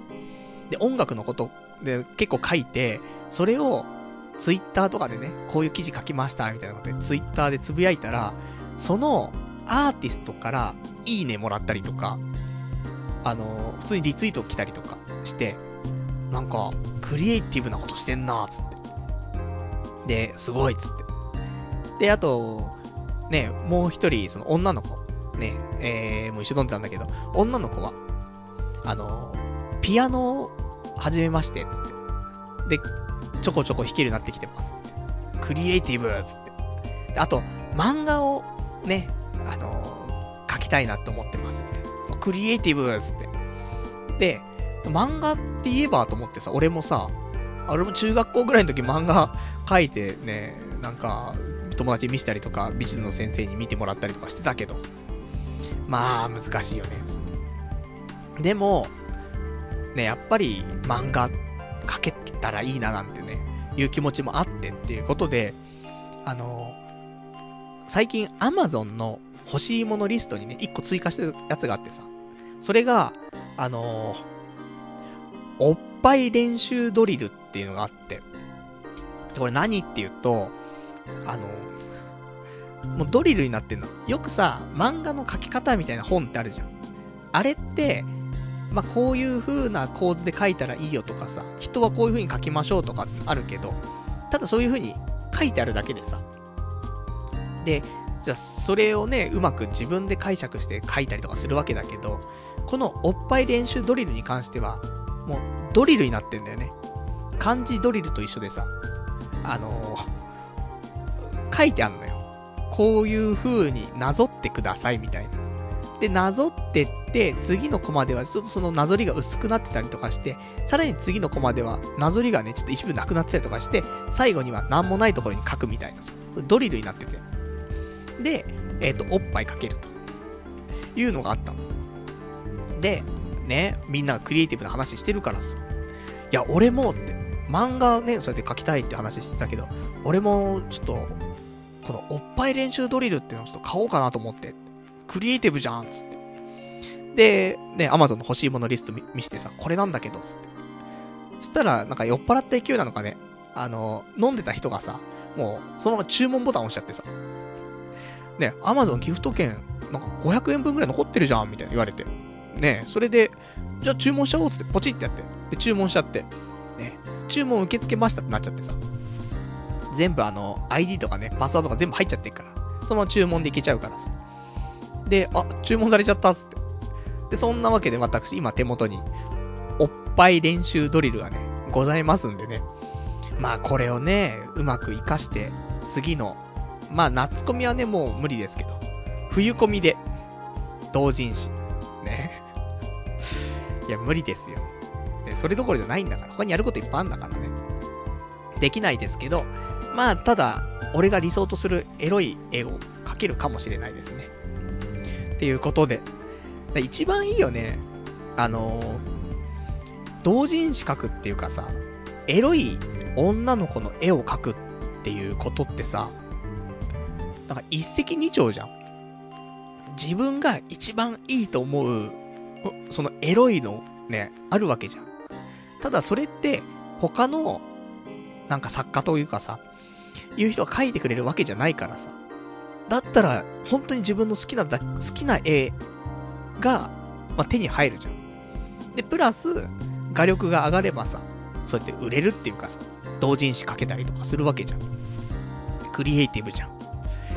だから本当に一石二鳥というかね、素晴らしいことだなーって思うんだけど、やっぱ根気がね、必要だからさ、何事もさ、その継続する力というか、ね、唯一できてんのはこのラジオだけだからね、俺はね。絵とかは多分続かないと思うのよ。ね、昔 LINE スタンプ作ろうとしたけど、2台書いて終わっちゃったからね。というのもありますんでね。なので、まあ、このおっぱいもね、実際、筆を走らせるかどうかっていうのがまず疑問なんだけどもね。まあそんなわけで、ね、えー、まあそんな、おっぱいドリルをね、えー、まあクリエイティブだという理由でね、ちょっと押されてしまったりとか。まあそんな金曜日でね。で、まあお開きになったんだけどさ、その日はさ。で、そのまま、方向が一緒の人がいてね、えー、帰ってたんだけど、そこで、えー、もう一軒、ね、ちょっともう一軒行きましょうか、つって、あの、池袋で降りてね、大都会に行って、で、そこで、蕎麦と、もつ煮とハイボールつってね。もう二人合わせて1000円ぐらいでね、楽しい、ね、ひとときを過ごし、帰ると。いう、そんな金曜日だったんで。そりゃね、あの、無理よ。土曜日はね、起きれませんよっていうところなんだけどさ。まあよかったら皆さんもちょっとおっぱい練習ドリルなんかをね、買って、クリエイティブなね、今年1年にしてみてはいかがかしらというところでございます。じゃあ、あとはね、いただいているお便りも読みつつだね。えー、他のお便りが、ラジオネーム。いや、怖いな何が怖いって。これ、ちょっと読みましょうか。ラジオネーム、築地春樹毛ガニでわっしょいさん。パルさんお仕事お疲れ様です。そろそろボディーブロー打っても大丈夫ですかねこれ読んだ瞬間にちょっと、あ、これやべえなって思ったんだけども、読んじゃってますからね。え続けますけども。パルさんは、予習をすることは未来をつまらなくする行動って思っているんでしょうか？なんで予習をしないんでしょうか？先週、パチンコやパズドラにお金を払ったことを後悔してましたね。事前に攻略ウィキで確認しておけば予測できたの、できたのではないですか？パチンコの換金率やガチャのキャラの出現率などは一番重要な情報なはずなのに、えー、うかつすぎです。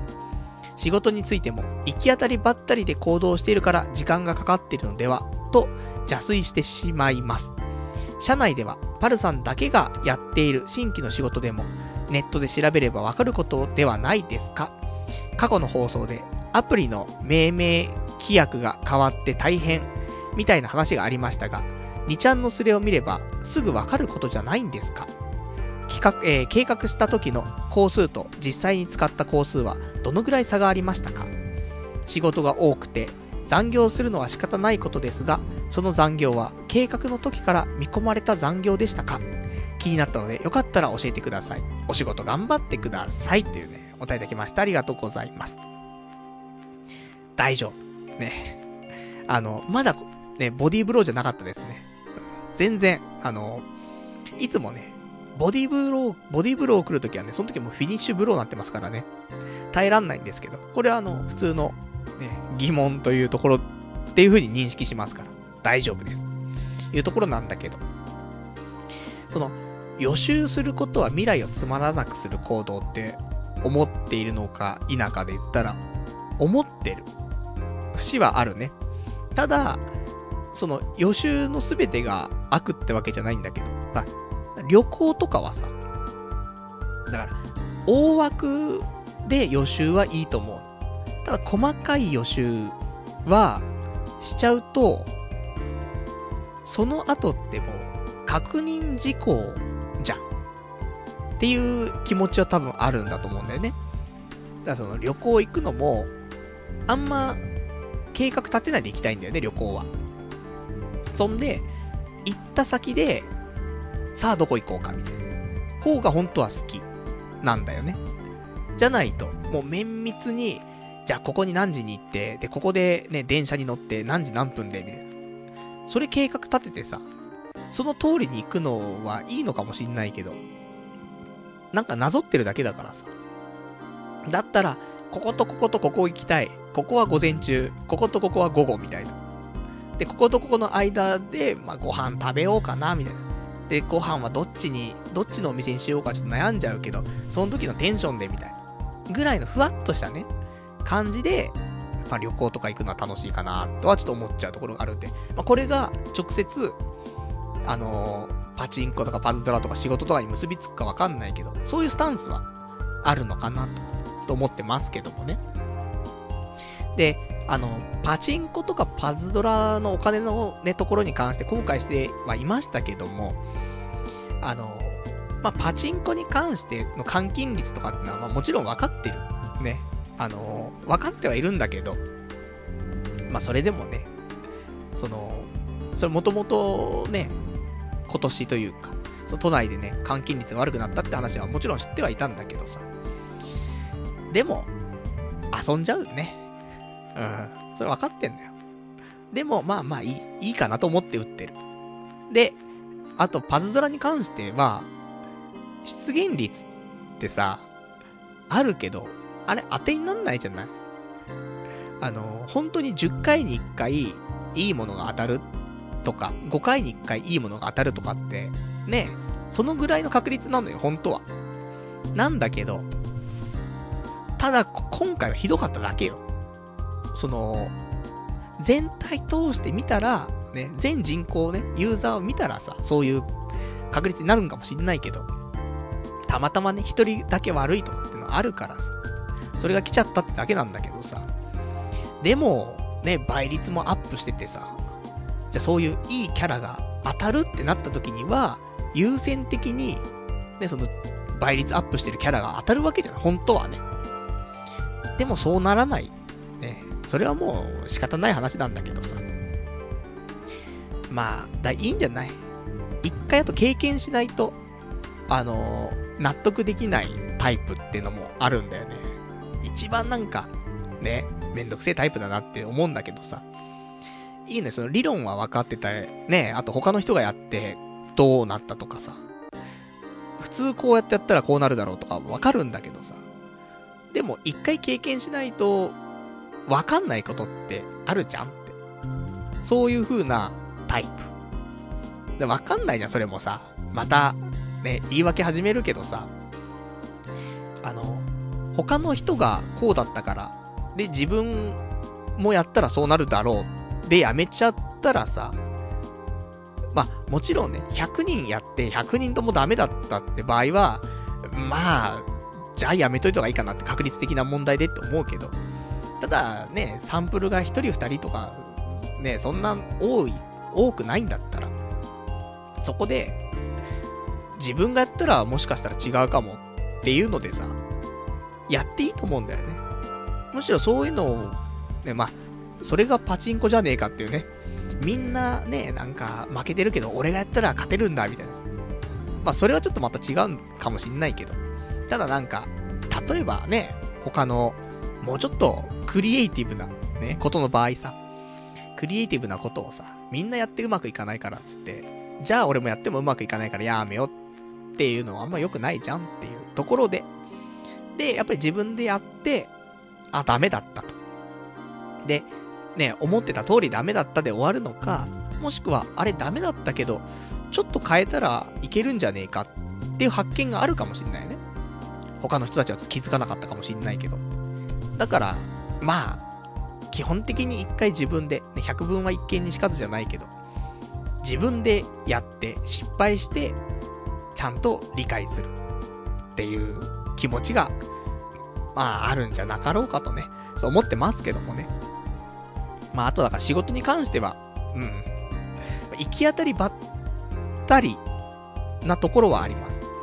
で、ある程度もちろん調べるよ。だって、調べて、いや、そもそもこういう理論だから、こういうことやりますって話をするわけだからさ。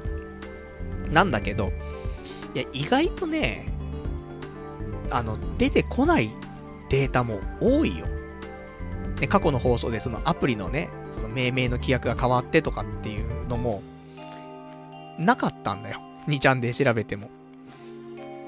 だから、そこに至ってる人って、結局、本当に開発してって、で、リアルタイムで、そのタイミングで、アプリの名前を変えてる人しか、それ、分かり得ないことなんだよね。で、そうすると、その人たちは、じゃあ、で、書き込むっていうと、そんな書き込まないんだよね。とかっていうことでさ、あ、も、もちろんね、もう少し時間経って、ね、10日、1週間、1週間とか、まあ2週間経ったらさ、そういう情報出るかもしんないけど、リアルタイムすぎてちょっと出てなかったかなっていうこととかね。まあもともと規約はね、あの、あったんだけどね、同じそういう、特に規約が変わってるわけじゃないんだけど、厳しいタイミングと、厳しくないタイミングがあるんだよね。何やら。で、たまたま厳しいタイミングだったんじゃなかろうかと。いうね、ことではあるんだけどさ。とかね。だから、まあ、まあ、甘いところが多いとは思います。なので、大変なんだなって、ね、思ってますけども、うまくいかねえなって思うけど、ただそこまで調べて、調べてでやってると、今度また進まないじゃん。っていう、どこまでね、調べるのかっていうのもあるんだけど。まあね、この辺も調べるのが早い人はいいけどね。調べるのも遅いじゃん、俺がさ。プラスね、仕事が遅い、調べるのも遅い。で、結局じゃあ、何できんのってなっちゃうからさ。まあそこそこ調べて。で、そこそこで進めて。やらないとね。まあ後々後戻りしてね、遅くなっちゃうのもあるかもしんないけど。まあそんなところでね、あの、私、ね、あ、まあそういうのね、得意じゃないんでしょうけどもね。まあ頑張って予習をね、できるところはもちろん、やって、それでうまくね、仕事も回していけたらなと。そんな風に思っておりますよと。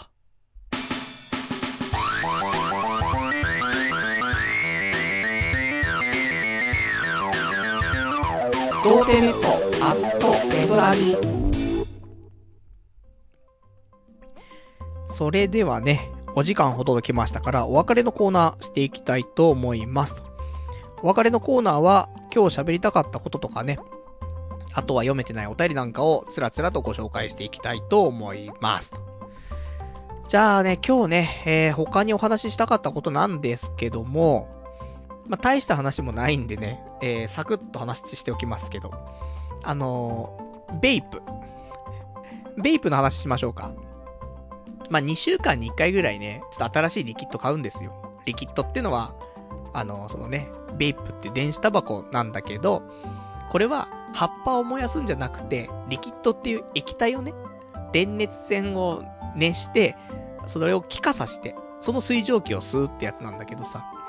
で、その水蒸気を出すためのリキッドっていうその水分のやつね、を買ったんだけど、今週買ったやつが、えこの日本メーカーのビソってところが出している、ビタミストっていうね、えー、ものを買いました。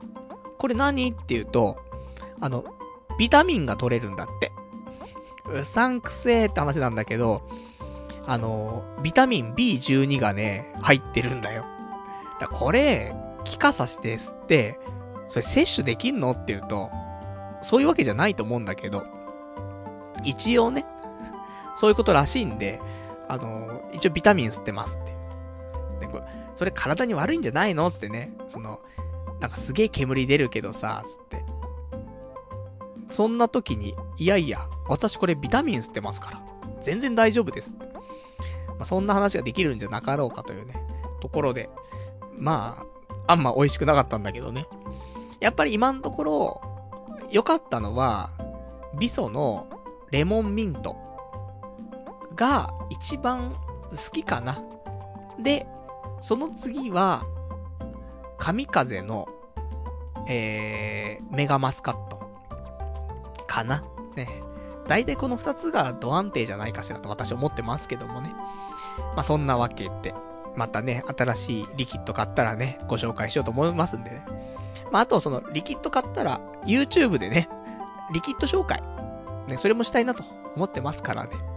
やりたいことはいっぱいあるんだよね。でも、やる時間がない。なんで？いや、アニメ見なくちゃいかんし、つってね。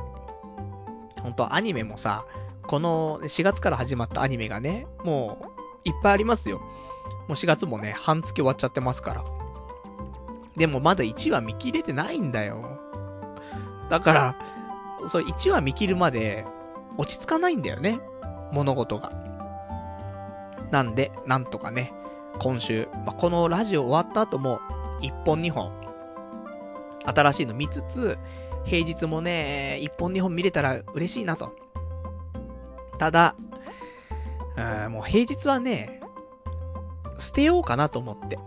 あのー、ほんと家帰ってきて、風呂入って寝るっていうのが、ベースとして考えて、本当に時間にゆとりがあったら、プラスアルファのことをしようと。そういうスタンスで平日臨まないと、ちょっとダメだなって、ちょっと最近思ってんの。今まではさ、家帰ってきて、アニメ2、3本見て、で、それで、まあ、ご飯も食べ、風呂も入って寝ると。いうのがあったけどさ。でもそういうのは高望みだよね。だって終電で帰ったらほんと、歩きながら飯食って、家着いた瞬間に風呂入って、そんですぐ寝る。それで、それでも2時過ぎちゃうじゃん。終電で帰ってきたら1時過ぎちゃうんだからさ、家着いた時にはさ。って考えるとさ、ダメなんだ平日になんかやろうって考えるとストレスになっちゃうんだから。あれもできない、これもできないっつって。また寝て終わりだっつって。じゃないんだよ。平日は何もできないって考えた方がいいね。そうすると、逆になんかできた時は、やったってなるわけだよ。悲しい人生、ね。そういうのありますけどもね。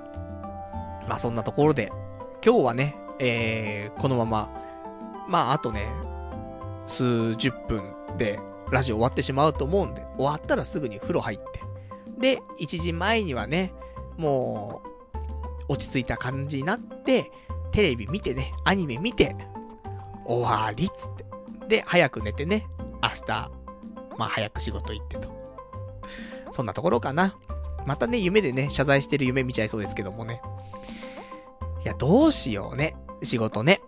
本当になんか、まあ、どこ行っても、こんなもんだと思うんだよ。むしろ、恵まれてると思うの。お金も使わせてくれるし、ちゃんとね、あの筋が通ってればさ。だから、個人じゃね、出せないようなお金も使わせてくれるからさ。すごくありがたいなって思ってはいるんだけど、でもな、メンタルに来ちゃってんだよなって。そういうのはあります。ね、メンタル弱造なんだからね、しょうがねえなって。ところなんだけどもね。じゃあ、他、お便りいただいてます。ラジオネーム、はちみつおじさん。パルさんこんばんは。えー、前回の放送、多少元気が戻ったようでよかったです。さてパルさん、最近は YouTube でのマネタイズに興味を持っておられるとのことですので、動画リクエストしたく、えー、お便りしました。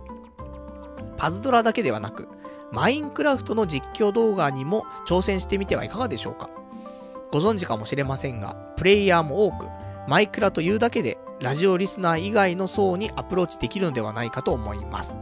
また、他のゲームと違い、下手でも構わないことや、ストーリーがあるわけでもないので、誰がやっても新鮮味があると思います。すでに私が考える面白い実況の条件。1、顔見せ。2、大きな声ではっきり喋る。3、テンション高め。が、パルさんに向いていると思います。ヒカキンさんなどもやっていますので、ぜひ見ていただき、ご検討ください。今日も放送生で聞かせていただきますので、頑張ってください。というね、お答えいただきました。ありがとうございます。ゲーム実況ね。もう俺が過去にやったのはね、ニコニコ動画に上がってますけどね。なんか福原愛ちゃんの卓球のゲームの実況やって、まあ今見返しても結構面白いんだけどさ。ね、個人的には好きなんだけどね。でも今、ゲームってさ、なかなかできないんだよ。パズドラだったらね、できるんだけどさ、マインクラフトとかやったことないから1からじゃん。まあ、環境は Mac があるから、まあできんのか。Mac でやるのかなちょっとその辺もね、あの、考えないといけないし。ねいろいろね、ただマイクラっていうだけでね、もう見る人がいると。そうなんだよね。その、やったら響くところってのは絶対存在するからさ、分かってんのにやらないっていうね。それはとてもね、愚かなことだとは思うんだけど。そう、分かってんだよね。そう、ヒカキンさんもセイキンさんもやってんだけどね。そう、前から言ってる通りさ、その、YouTube の動画は、毎日アップなんだよ。で、毎日3分でいいんだよ。これ、ね、決められた時間に、19時。もう、今言っときますよ。YouTube やろうと思ってる人いたら。毎日19時に、毎日アップしなさい。動画は、3分の動画でいいです。っていうだけ。ね。これを、半年やりましょう。勝てるよ、それで、本当に。まだ勝てると思うわ。で、さらに、マインクラフト。いいんじゃないですか？とてもいいと思うね。分かってはいるんだよね。で、そこで、ちゃんとね、ご指摘の通り、顔見せ、大きな声ではっきり喋る、テンション高め。やりなさいよ。ねえ。いや、勝てるよ、これだったら。だけど、ねできない。なんで勝てる道をね、もう、示してあるのにね、やらねえんだって話もあるんだけどね。そうなんだよね。もっと、それはね、例えば、ちょっとさ、マイクラに関してはやったことないしとかさ、で、ちょっとやりにくいなっていう、ね、とっつきにくいなってあるかもしんないよ。でも、他のことだったらさ、前ま、前々からやりたいなと思ったこともあるわけじゃんでもそれすらできてないからさ、ダメなんだねーって、ちょっと私ちょっと思ってます。なんか頑張ってね、やりたいと思うんで。まあ、だからただやりたいことがね、もっと他にあるじゃん。その、普通に加工のね、ラジオ音源アップしたりとか、それこそ普通にパズドラの動画出したりとか、あとアニメの話とかね。やりたいことあるんだよ。それやりつつ、マイクラ出したいんで、本当はね。時間がね、仕事辞めるしかないんだよね。仕事辞めて YouTuber なりますつって。かっこ36歳つって。いや、やばすぎるから。いや、もちろん成功する可能性はね、ないとは言えないじゃない。こうやってね、もう8年とか、もう9年目ですけど、ラジオやってるわけだからさ。まあなんか、起きる可能性はね、ゼロじゃないよ、多分。あの、今まで何もね、そういう発信系をやってなかった人よりは、成功する可能性はなんか、何パーセントが高いかもしんない。そういう意味ではね。まあでもダメだねって、ちょっと思ってますけどもね。まあ、まずは、普通に過去のね、放送をアップする。こっからだと思ってます。頑張ってね、やっていきたいと思ってます。と言いつつ今週もね、一本も動画上げられてません。悲しい。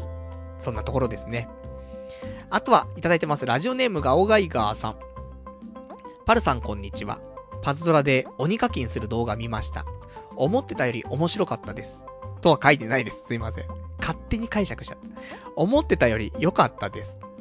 ラジオでよく言う口癖、良くない、吐いちゃう、自傷行為、などが短時間でこれでもかと繰り返され、パルさんのボキャブラリーの貧困さが垣間見えながらも、ガチャ出ないんなら彼女を紹介してよガンホーさん。これは、これはやりきる動画だから、などの名言が飛び出すなど悪くない内容でした。ただ、これを見て楽しいのは、クソみたいな暇人か、童貞ネットのリスナーか、パルさん好きのホモだけだと思います。時間も長いから、初見だったら間違いなく2分で切ります。分割するなどの編集が必要だったかと。次の動画から、えー、次の動画からは、マーケティングの意識が大事かと思われます。パルさんは、俺の才能、面白さにみんな気づけってスタンスに見えるんですけど、そんなんでヒットしたら誰も苦労しないですよね。ヒカキンだって子供をターゲットにしてたりするわけですから、狙う層とか考えた方がいいと思います。今回なら、サザンアイズからの流れで、ブルーシードの思い出話とか挟んで、そのまま昔アニメの、えー、昔アニメネタで同年代のおっさんホイホイ動画にしていくとか、課金のたびに現在の課金額をテロップで入れるとか、まだまだ改善、森、えー、山盛りですが、頑張りがいがありますね。このままやりきれば、童貞ネットヒルズ、待ったなしっていうね、お答えいただきました。ありがとうございます。そうなんだよね。そもそもさ、YouTube ライブの動画さ、見ましたか？皆さん。ね、見てない人もいっぱいいると思うけど。あの、画質が悪いし、カクカクだし、音もちっちゃいしっていうね。まあ、そっからなんだよ。その、元々の素材というかさ、元データが悪い。それがまず良くなることが一つ。で、その上で、えー、もちろん、ご指摘の通り、その、まあ、ユーザー層というかね、ターゲット層をさ、ある程度見定めてやるというのも必要だし、まあ、それはね、あの、後々ついてくることかもしんないよ。俺が面白いと思ったことをやってって、それでついてきてくれるというか、見てくれる人がこんなそうかなって分かった時点で、じゃあ、そっちにね、特化していくとかっていうのもいいかもしんないんだけどさ。ただ、やっぱりちょっと編集をね、入れたりとか、そういう、例えばテロップ出すとかね。本当に、その今の課金額みたいなさ、で、ね、課金押した時にさ、なんか、ね、カウンターが回って、くるくるくるくるくる、チャリンチャリンチャリンチャリンみたいな。なった方がいいじゃん。って思うんだけどさ。まあ、そもそも、まだ YouTube ライブでまともな外出でできてないっていうところだからね。もうちょっと繰り返してね、ちょっとやっていかないといけないなと思うんだけどさ。まあ、YouTube ライブはね、そもそも、あの、外出云々とかを言うようなものでもないからね。ちゃんと、あの、オフラインでね、録画して、編集して、それをアップする。だったら、綺麗だしね。編集もできるし、というところだと思うんでね、ちょっとやっていきたい。あと、普通に動画が長い。1時間だから。さっき言ったじゃん。3分でいいって。なのに1時間やっちゃうんだよね。本当にダメですねって、ちょっと思いますけどもね。まあ、なんか、まあ、この間のね、パズドラの課金のやつに関しては、ほんとイレギュラーだから。あの、10分ぐらいで終わると思ってたものがね、全く出なくて1時間とかかかっちゃっただけの話なんでね。まあこれはね、えー、まあ残念ながら、こんな時に神降臨しなくていいんだけどね。だ次回からはね、まずはちょっと YouTube ライブの画質とかね、その辺も全部ちゃんとなった上で、で、その素材を使って編集して、で、動画をアップするという感じにしたいなと思ってますから、まあ、できる限りね、えー、時間見つけてね、やっていきたいなと、そんな風に思ってます。同デのネットヒルズね、立てましょうね、みんなでね。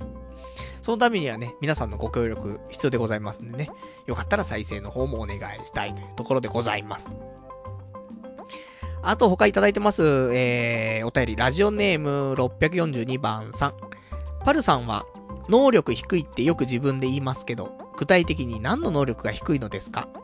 漠然としすぎててよくわからないのですが。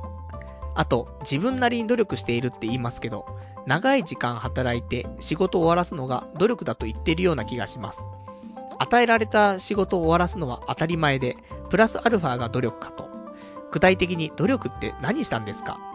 ちなみに、能力が不足しているなら、それを伸ばす努力した方がいいと思います。ってね。お答えいただきましてありがとうございます。至極まっとうな、ね、そんなお便りですけどもね。ただ、能力がない人っていると思うんですよ。まあ、俺なんですけど。例えばじゃあ勉強が苦手な人っているでしょ。で、勉強が苦手な人って何が苦手なのって言うと、いやー、よくわかんないんだよね。勉強苦手なんだよ。その状態なんだよ、俺は。だから、その能力低いって言うじゃん。具体的にじゃあ何の能力が低いんですか。いや、よくわかんねえんだよ。仕事できねえんだよ。そういうやつ。まあ、ちょっと言い過ぎかもしれないけど。まあだから、仕事が遅いんだよ、俺は。開き直ってるわけじゃないよ。ただ、やっぱり今までの経験から言うと、あの、やってることが大きく外れてるってわけじゃない。むしろ、あの、言ってることもやってることもまっとうなんだよ。で、ある程度のオリジナリティとセンスがあると。だから、変な感じではないのよ。ただ、だからね、あのー、もちろん仕事でもさ、なんかね、じゃあそういう雑用だけやっててよとかってなるわけじゃないわけよ。ある程度のね、考えのもと、一応動くからさ。なんだけど、ただ、ただ、遅いんだよ、俺は。スピードがない。そういうこと。じゃあどうやってスピード速くすんのっていうのを考えないといけないんだけど、そのスピードが遅い人ってさ、じゃあスピード速くするために何したらいいのかって考えてる間にさ、またどんどん時間経っちゃってさ、何も進まなくなっちゃうじゃん。だからなんかね、難しい。だから平日は難しいから、やっぱり土日に仕事じゃない時間に、どうやって早くしたらいいんだろうっていうのを本当は積み重ねないといけないし、それは20代でやっとくべきところなんだよね。それが、20代でできずに30代来ちゃって、もう今に来ちゃったから、ダメじゃんって。普通は新卒とか入ってね、1年2年の時に、その課題があるんだったら、それをね、うまく消化してさ、で、まあ実生活というか、普通の仕事のね、えー、ところでも、まあそのウィークポイントはね、直して、直し方も分かってね、すぐ対応できるようになっておく。っていうのは正しい形かなと思うけど、それやってこなかったね、多分ね。で、今追われちゃってるから、追われちゃってる中、ね、改善する時間もねえし、つって。とか、あとは、遠慮しちゃうのも良くないところだなと思ってる。本当はね、いろいろと報告したりとか聞かなくちゃいけないとか、あるんだけど、なんかね、遠慮しちゃうんだよね。ダメなんだよ、それね。この年になって。若かったらさ、もっと遠慮した方がいい時もあるかもしんないけど。年取ってるんだから、そのね、年取ったのをさ、有効活用すりゃいいじゃん。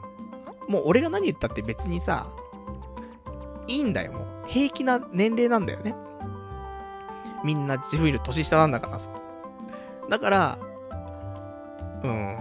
まあそういうのをね、年齢を使うっていうのは、まあちょっと、あれなんだけど。でも、なのに遠慮しちゃうんだよね。バカなんだね、やっぱりね。だからスピードがない中、さらに遠慮しちゃうから、何のスピードも生まれないよね。っていう悪循環ですけども、何かと。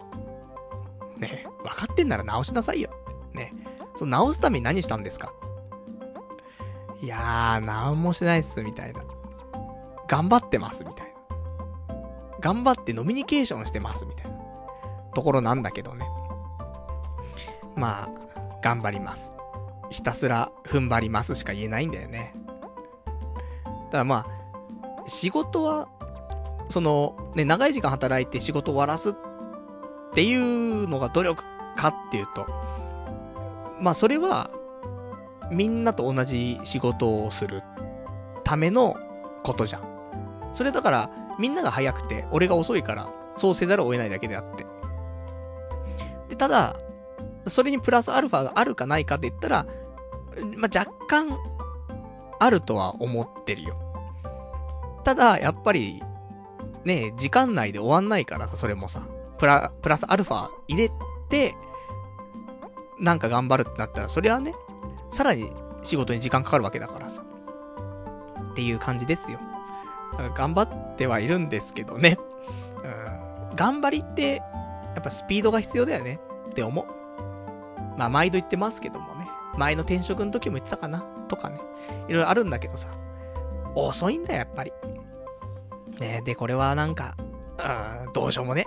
ねもうずーっとなんか課題なんだけどね。どうにもなんねえなと思って。だからもう、しょうがねえと思ってさ、諦めちゃった。ね。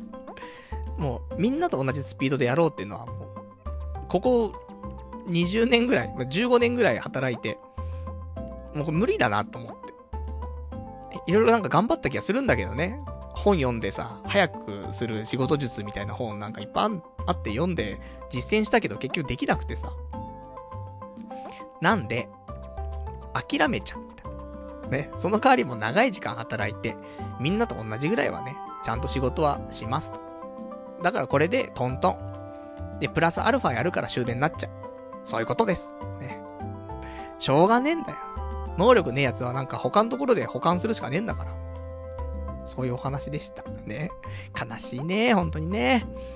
明日もね、終電で帰りますよ。ね。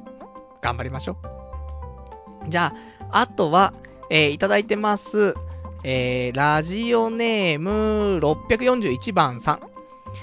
自分の能力が低いからえー、人より時間をかけて標準的な人と同じ仕事をするのであれば、今の能力でも定時で終わる仕事に転職するのもありなのでは今の仕事が自分の好きなエンタメ系と言ってましたが、パルさんは仕事とラジオ、かっこ芸能関係は切り離した方がいいと思うのは私だけでしょうか？面白いことをする。探すにはお金より時間の方が大切だと思います。結婚しない勇気があれば少ない給料でも生きていけますよ。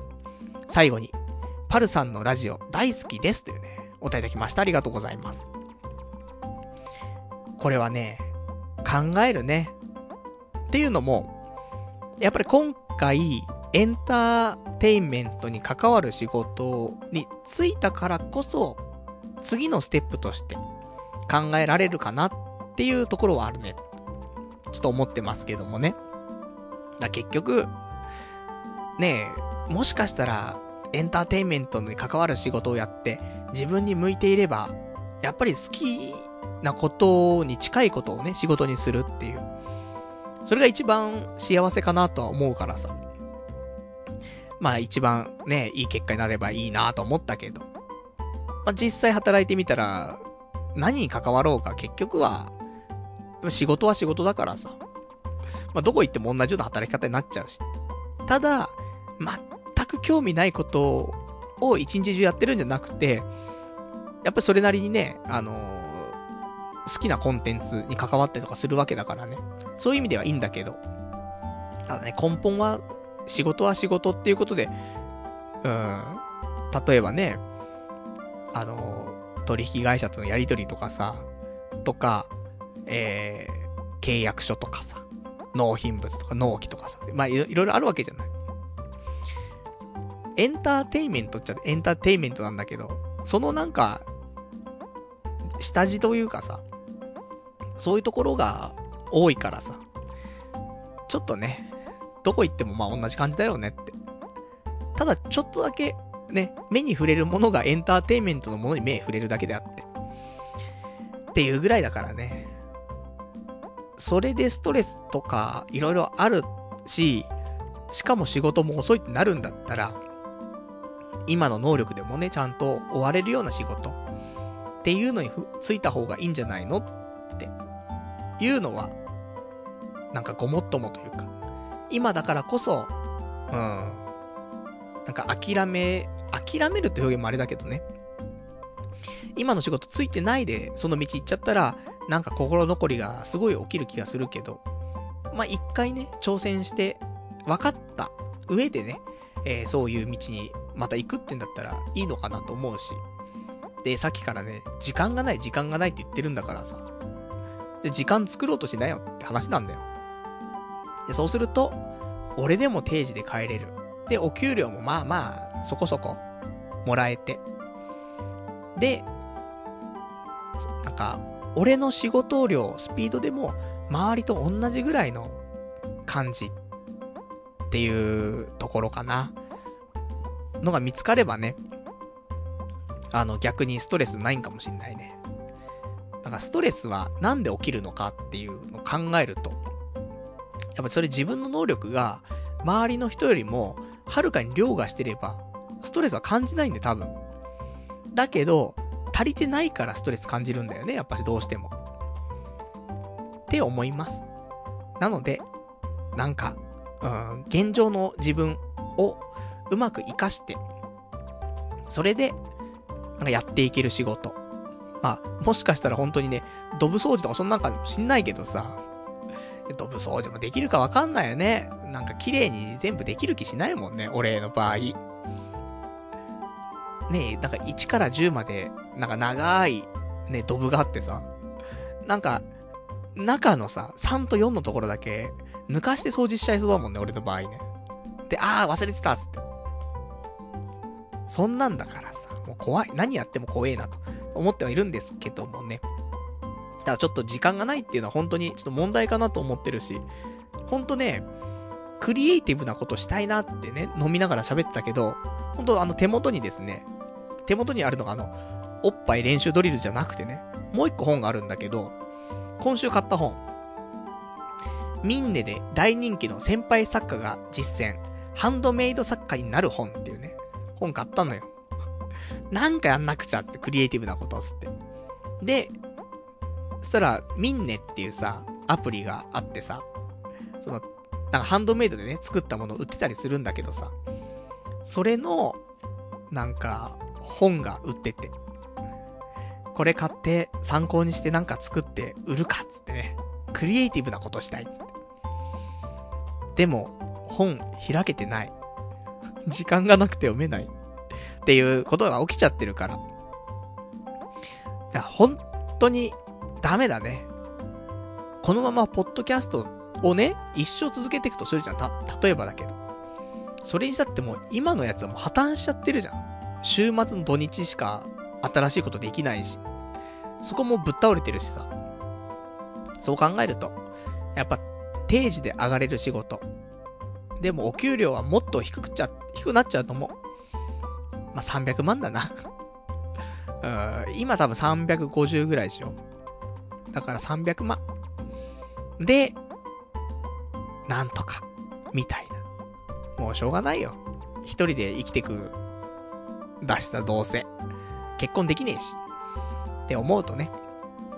でもなんか、それはちょっと意識して、転職活動もね、あのー、なんかやっていかないといけないなっていうところでさ、まあ、考えましょう。ね。次は、やりたいこと、ね、好きなことだけして生きていくわけじゃなくなるね。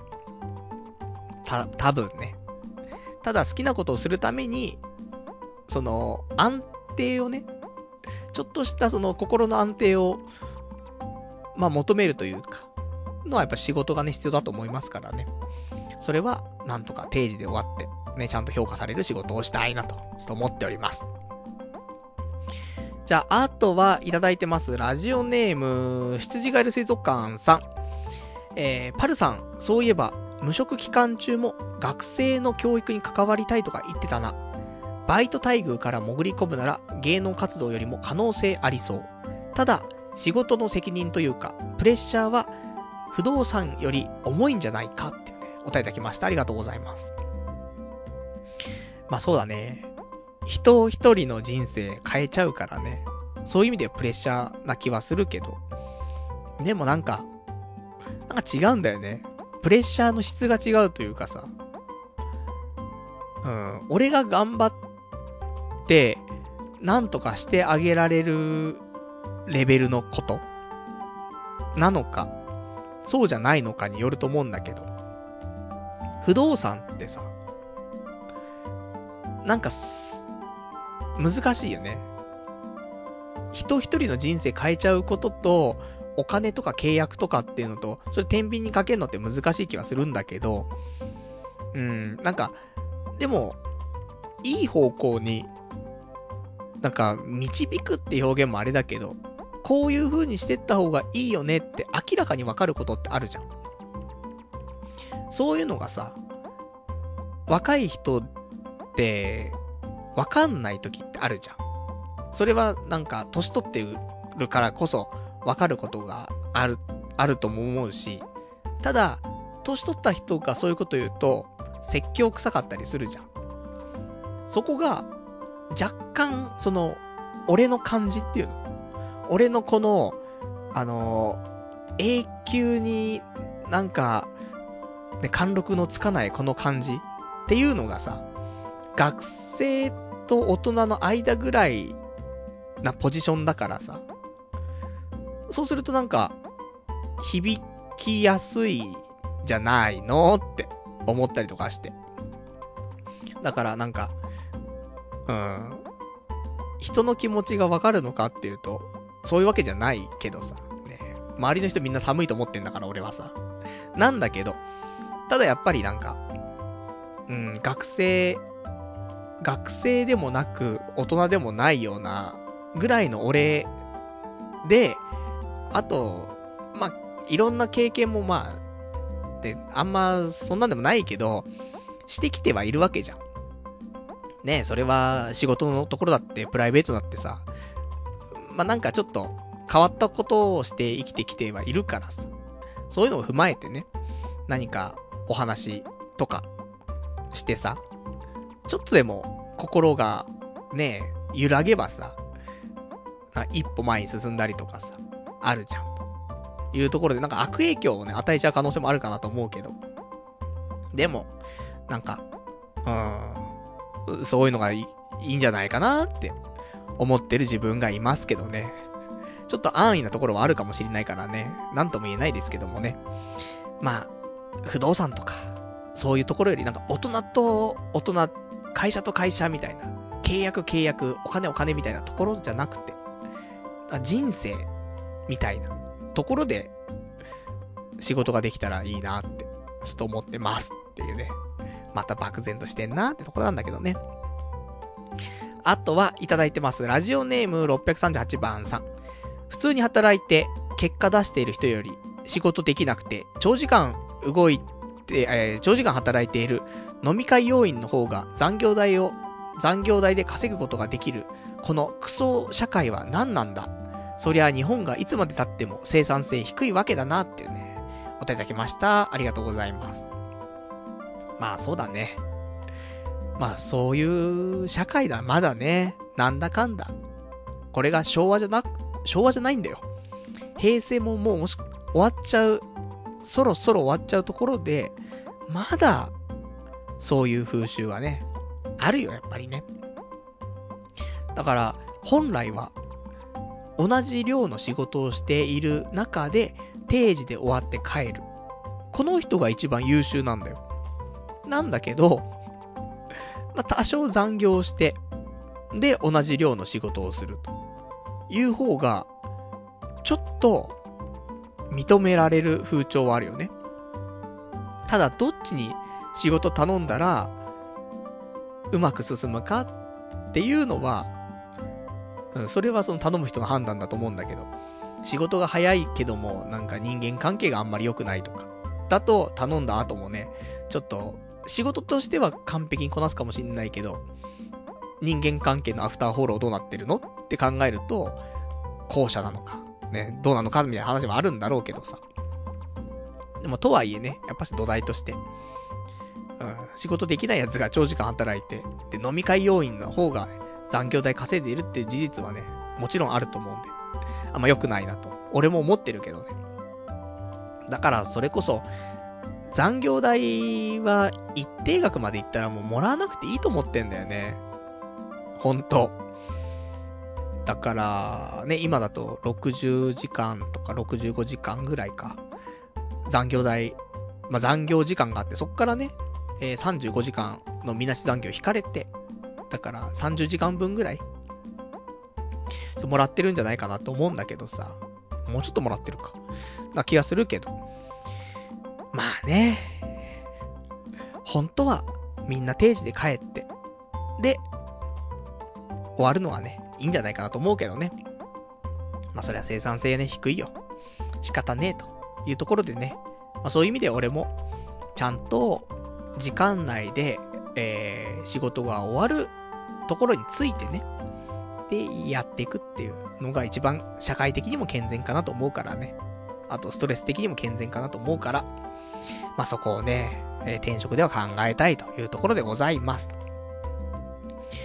あとは、えー、そうだね。いろいろといただいてますが、ちょっとまた時間がね、来てますね。っていうところで、あともうちょっと読んでね、えー終わりにしようかしらと思ってます。えーラジオネーム、羊がいる水族館さん。俺も電子タバコ始めようかな。無害なストレス解消したいわ。部屋でしか吸わないけども。っていうね、お便りいただきました。ありがとうございます。えー、電子タバコ。まあ、ぜひ、一回調べてもらった上でね、あの、このビタミンとかのやつのリキッドに関しては本当にビタミン取れるわけじゃないと思うからあれなんだけど。まあだから、あとあれだね。その皆さんあんまり推奨していないノミニケーションとかの話になるけど、タバコも一緒じゃん。喫煙所の交友関係というかさ、すごい大事だと思うんだよ。喫煙所の仲間だからこそのコミュニティってあるじゃん。それがあるからこそ仕事がうまく回るのが、あるのが日本じゃん。っていうのもあるから、そういう意味では、あのーちょっと付き合いでタバコ吸うみたいなことがね、やっぱり体に悪いからしないっていう人も、このベイプだったらできるからね。そうするとちょっと、なんか、とっつきにくいな、みたいな人でも、いつも顔合わせてるしってなるとね、若干違うとかっていうのもあるからさ。これは仕事できるできないの話じゃなくて、人間関係の話だからね。そういう意味でもね、いいんじゃないつって。で、あと、まあ面白いよ。ストレス解消、ストレス解消になるかわかんないけど、煙吸って、いっぱい煙吐く。これだけで面白いからね。で、その煙で、スモークトリックができるから。輪っか作ったりとか、ね。そそういうのちょっとやってみるとね、面白いかなってちょっと思いますね。あとは、えー、ラジオネーム羊ガエル水族館さん。パルさん、自分が勝ててないのに、後続に勝ち方なんてアドバイスしちゃダメだよっていうね、お答えいただきました。ありがとうございます。そうだね。その、若い層に、こういう風にしたらもっとうまくいくよとかね、教えちゃって。でもいいと思う。あのー、もう俺は伸びしろない、いや、あるかもしれないけど、俺の能力にいろんな理論が加わっても、そんな発展がないんだよ。ただ、みんな可能性がすごいあって、いや、これやったらすげえ伸びるじゃんみたいなのが、目に見えてわかる人っていっぱいいるじゃん。まあみんなも俺のこと見てそう思ってる人もいるかもしんないけど。まあ、なかなかね、あの、うまくいかないもんでさ。っていうのはさ、やっぱそういうのを教えたいじゃん。そんで、もし、じゃあ、俺のその一言でね、未来にすごい繋がったと。勝ち方をね、学んでしまったと。帝王学だと。なった時に、じゃあ10年、20年経って、あん時のパル内藤さんの言葉のおかげで、俺は今がありますと。で、パルさん今何してるんですか？つって。あの、コンビニでひっそりバイトしてますつって。じゃあ、ね、シュレッダー、うちのシュレッダー係にならないか？みたいな。ね。あの、上場企業のシュレッダーしないか？みたいな。もう、全社員からプリント集めて、それをひたすらシュレッダーするっていう仕事つかないかちゃんと給料、ね、年収500万出すから、いいんですかつっ。なるかもしんないじゃん。ってないけど、でもなんか、だから結局、みんながみんな辛い人生嫌じゃん。だから、ねえ、まあ、導くっていう表現さっきから使っちゃって、お前何なんだよって、宗教かっていう話になっちゃうけど。でも、なんか、ねえ、一つのことをちょっと変えるだけで、すげえこの人、なんかうまく回っていきそうなのになとかっていうのってあるじゃない？そういうのをさ、それこそ若い人なんて特にそういうの多いからさ、伝えられたら、ねその人は一応幸せになるじゃない？で、いいじゃない？って思うんだけどね。まあ、そんなところだね。だからもう、俺は救いたいんだよ、人をっていうね。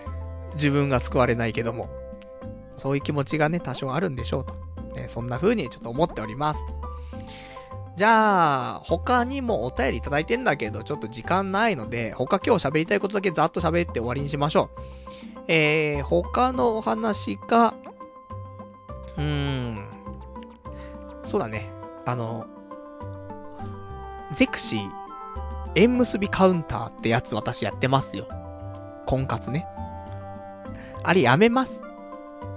一人とも会ってないけども、こないだ先月、10人にアプローチかけたんだけど、一人とも会うって話になってない。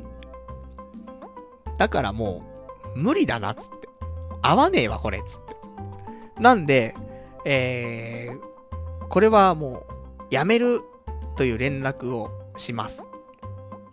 その分毎月に1万6000円くらいかかったわけだから、じゃあそれを持って、他のことしましょうよと。そういう意味では、月1万6千円、これから毎月使えると。婚活にね、当てられるって考えれば。それこそ、ね、月1で、なんか、いけるわけでしょ？そういうお見合いパーティーみたいなところもね。というふうに、プラスに考えましょうと。いうことでやめます。無理だわ。っていう話。あと、えー、出会い系アプリ。ペアーズ、タップル誕生。あと、職場の人に教えてもらったギャルル。で、また他の職場の人に教えてもらったお見合い。この今4つアプリ入れてますけど、どれも俺、俺は会えないわ。みんな会ってるっぽいんだけど、俺には向いてない。あの、大体、あの、出会える人は何使ったって出会えんだよね。そう思う。で、出会えないやつは、そういうやつが使って出会えるアプリで出会えるわけではないんだよね。と思うので、あの、無理だわ。もう、婚活サイトも、婚活アプリも、無理。なので、他のルート考えるしかねえなと思って。なので、もうやめましょう。ね。一旦、フラットにしましょう。で、一回引っ越しましょう。で、YouTube やりましょう。そっから考えましょうと。ね。いう感じ。渋谷に引っ越したら何か起きるかもしれない。つってね。そんなことないんだけどさ。ただやっぱり環境が変わるとね、人も少し変わりますからね。ちょっともしかしたらウェイってなるかもしんないじゃん、つって。で、渋谷でね、クラブ行っちゃって、みたいな。ないな。で、ないんですけどもね。まあそんなこともね。まあうまくいかないことを長く続けてもちょっと辛いところもありますからね。一旦、ちょっとね、リセットしようかなと思ってます。本当は一人には会いたかったんだけどね。うん、これはちょっと無理かなと。ね、そういう判断をしましたというところでございます。じゃあ、今日この辺にしましょうかね。お時間もまあまあ来てますから。で、来週は4月の23日の日曜日、また22時からね、やっていきたいと思うんですけども、えー、来週は私酔っ払ってるかと思います。っていうのも、あの、バーベキューが入っておりまして、で、えー、バーベキュー行ってきますんで、昼間ち飲んでますっていうところなんだけど、ただ、一点皆さんにちゃんとね、そのバーベキューの模様はね、お伝えしたいなと、思っていることがありまして。なぜかというと、女の子が来ます。独身の。それも何人も。わかんないです。何人も来るのかどうかよくわかんないけども、何人かは来ます。なので、もしかしたら何か、連絡先をね、交換して今度どうこうどうこうとか、今度引っ越すんだとか、そういう話になるかもしんないからね。まあ、そんなんで、だからそういう意味では、もうこの、ねゼクシー縁結びカウンターをやめて、第一発目の、ね、出会いの活動というところになりますからね。その辺は来週ちょっと酔っ払いながらね、語りたいと思いますんでね、お楽しみにしていただきたいと。で、またそこからね、えー、あと毎週のように何か出会いのね、イベントなんかに参加して、そんなのをお伝えしてね、えー、今年は毎週出会いの話をね、していけたらなとちょっと思っておりますんでね、その辺もお楽しみにしていただきたいと思っておりますと。じゃあそんな感じかな。ね、ちょっといくつかね、読めないお便りあって申し訳なかったんですけどもね、また来週とかに読みたいと思います。じゃあそんなわけでね、今日も長いお時間ご視聴いただきましてありがとうございました。それではまた来週お会いいたしましょう。さようなら。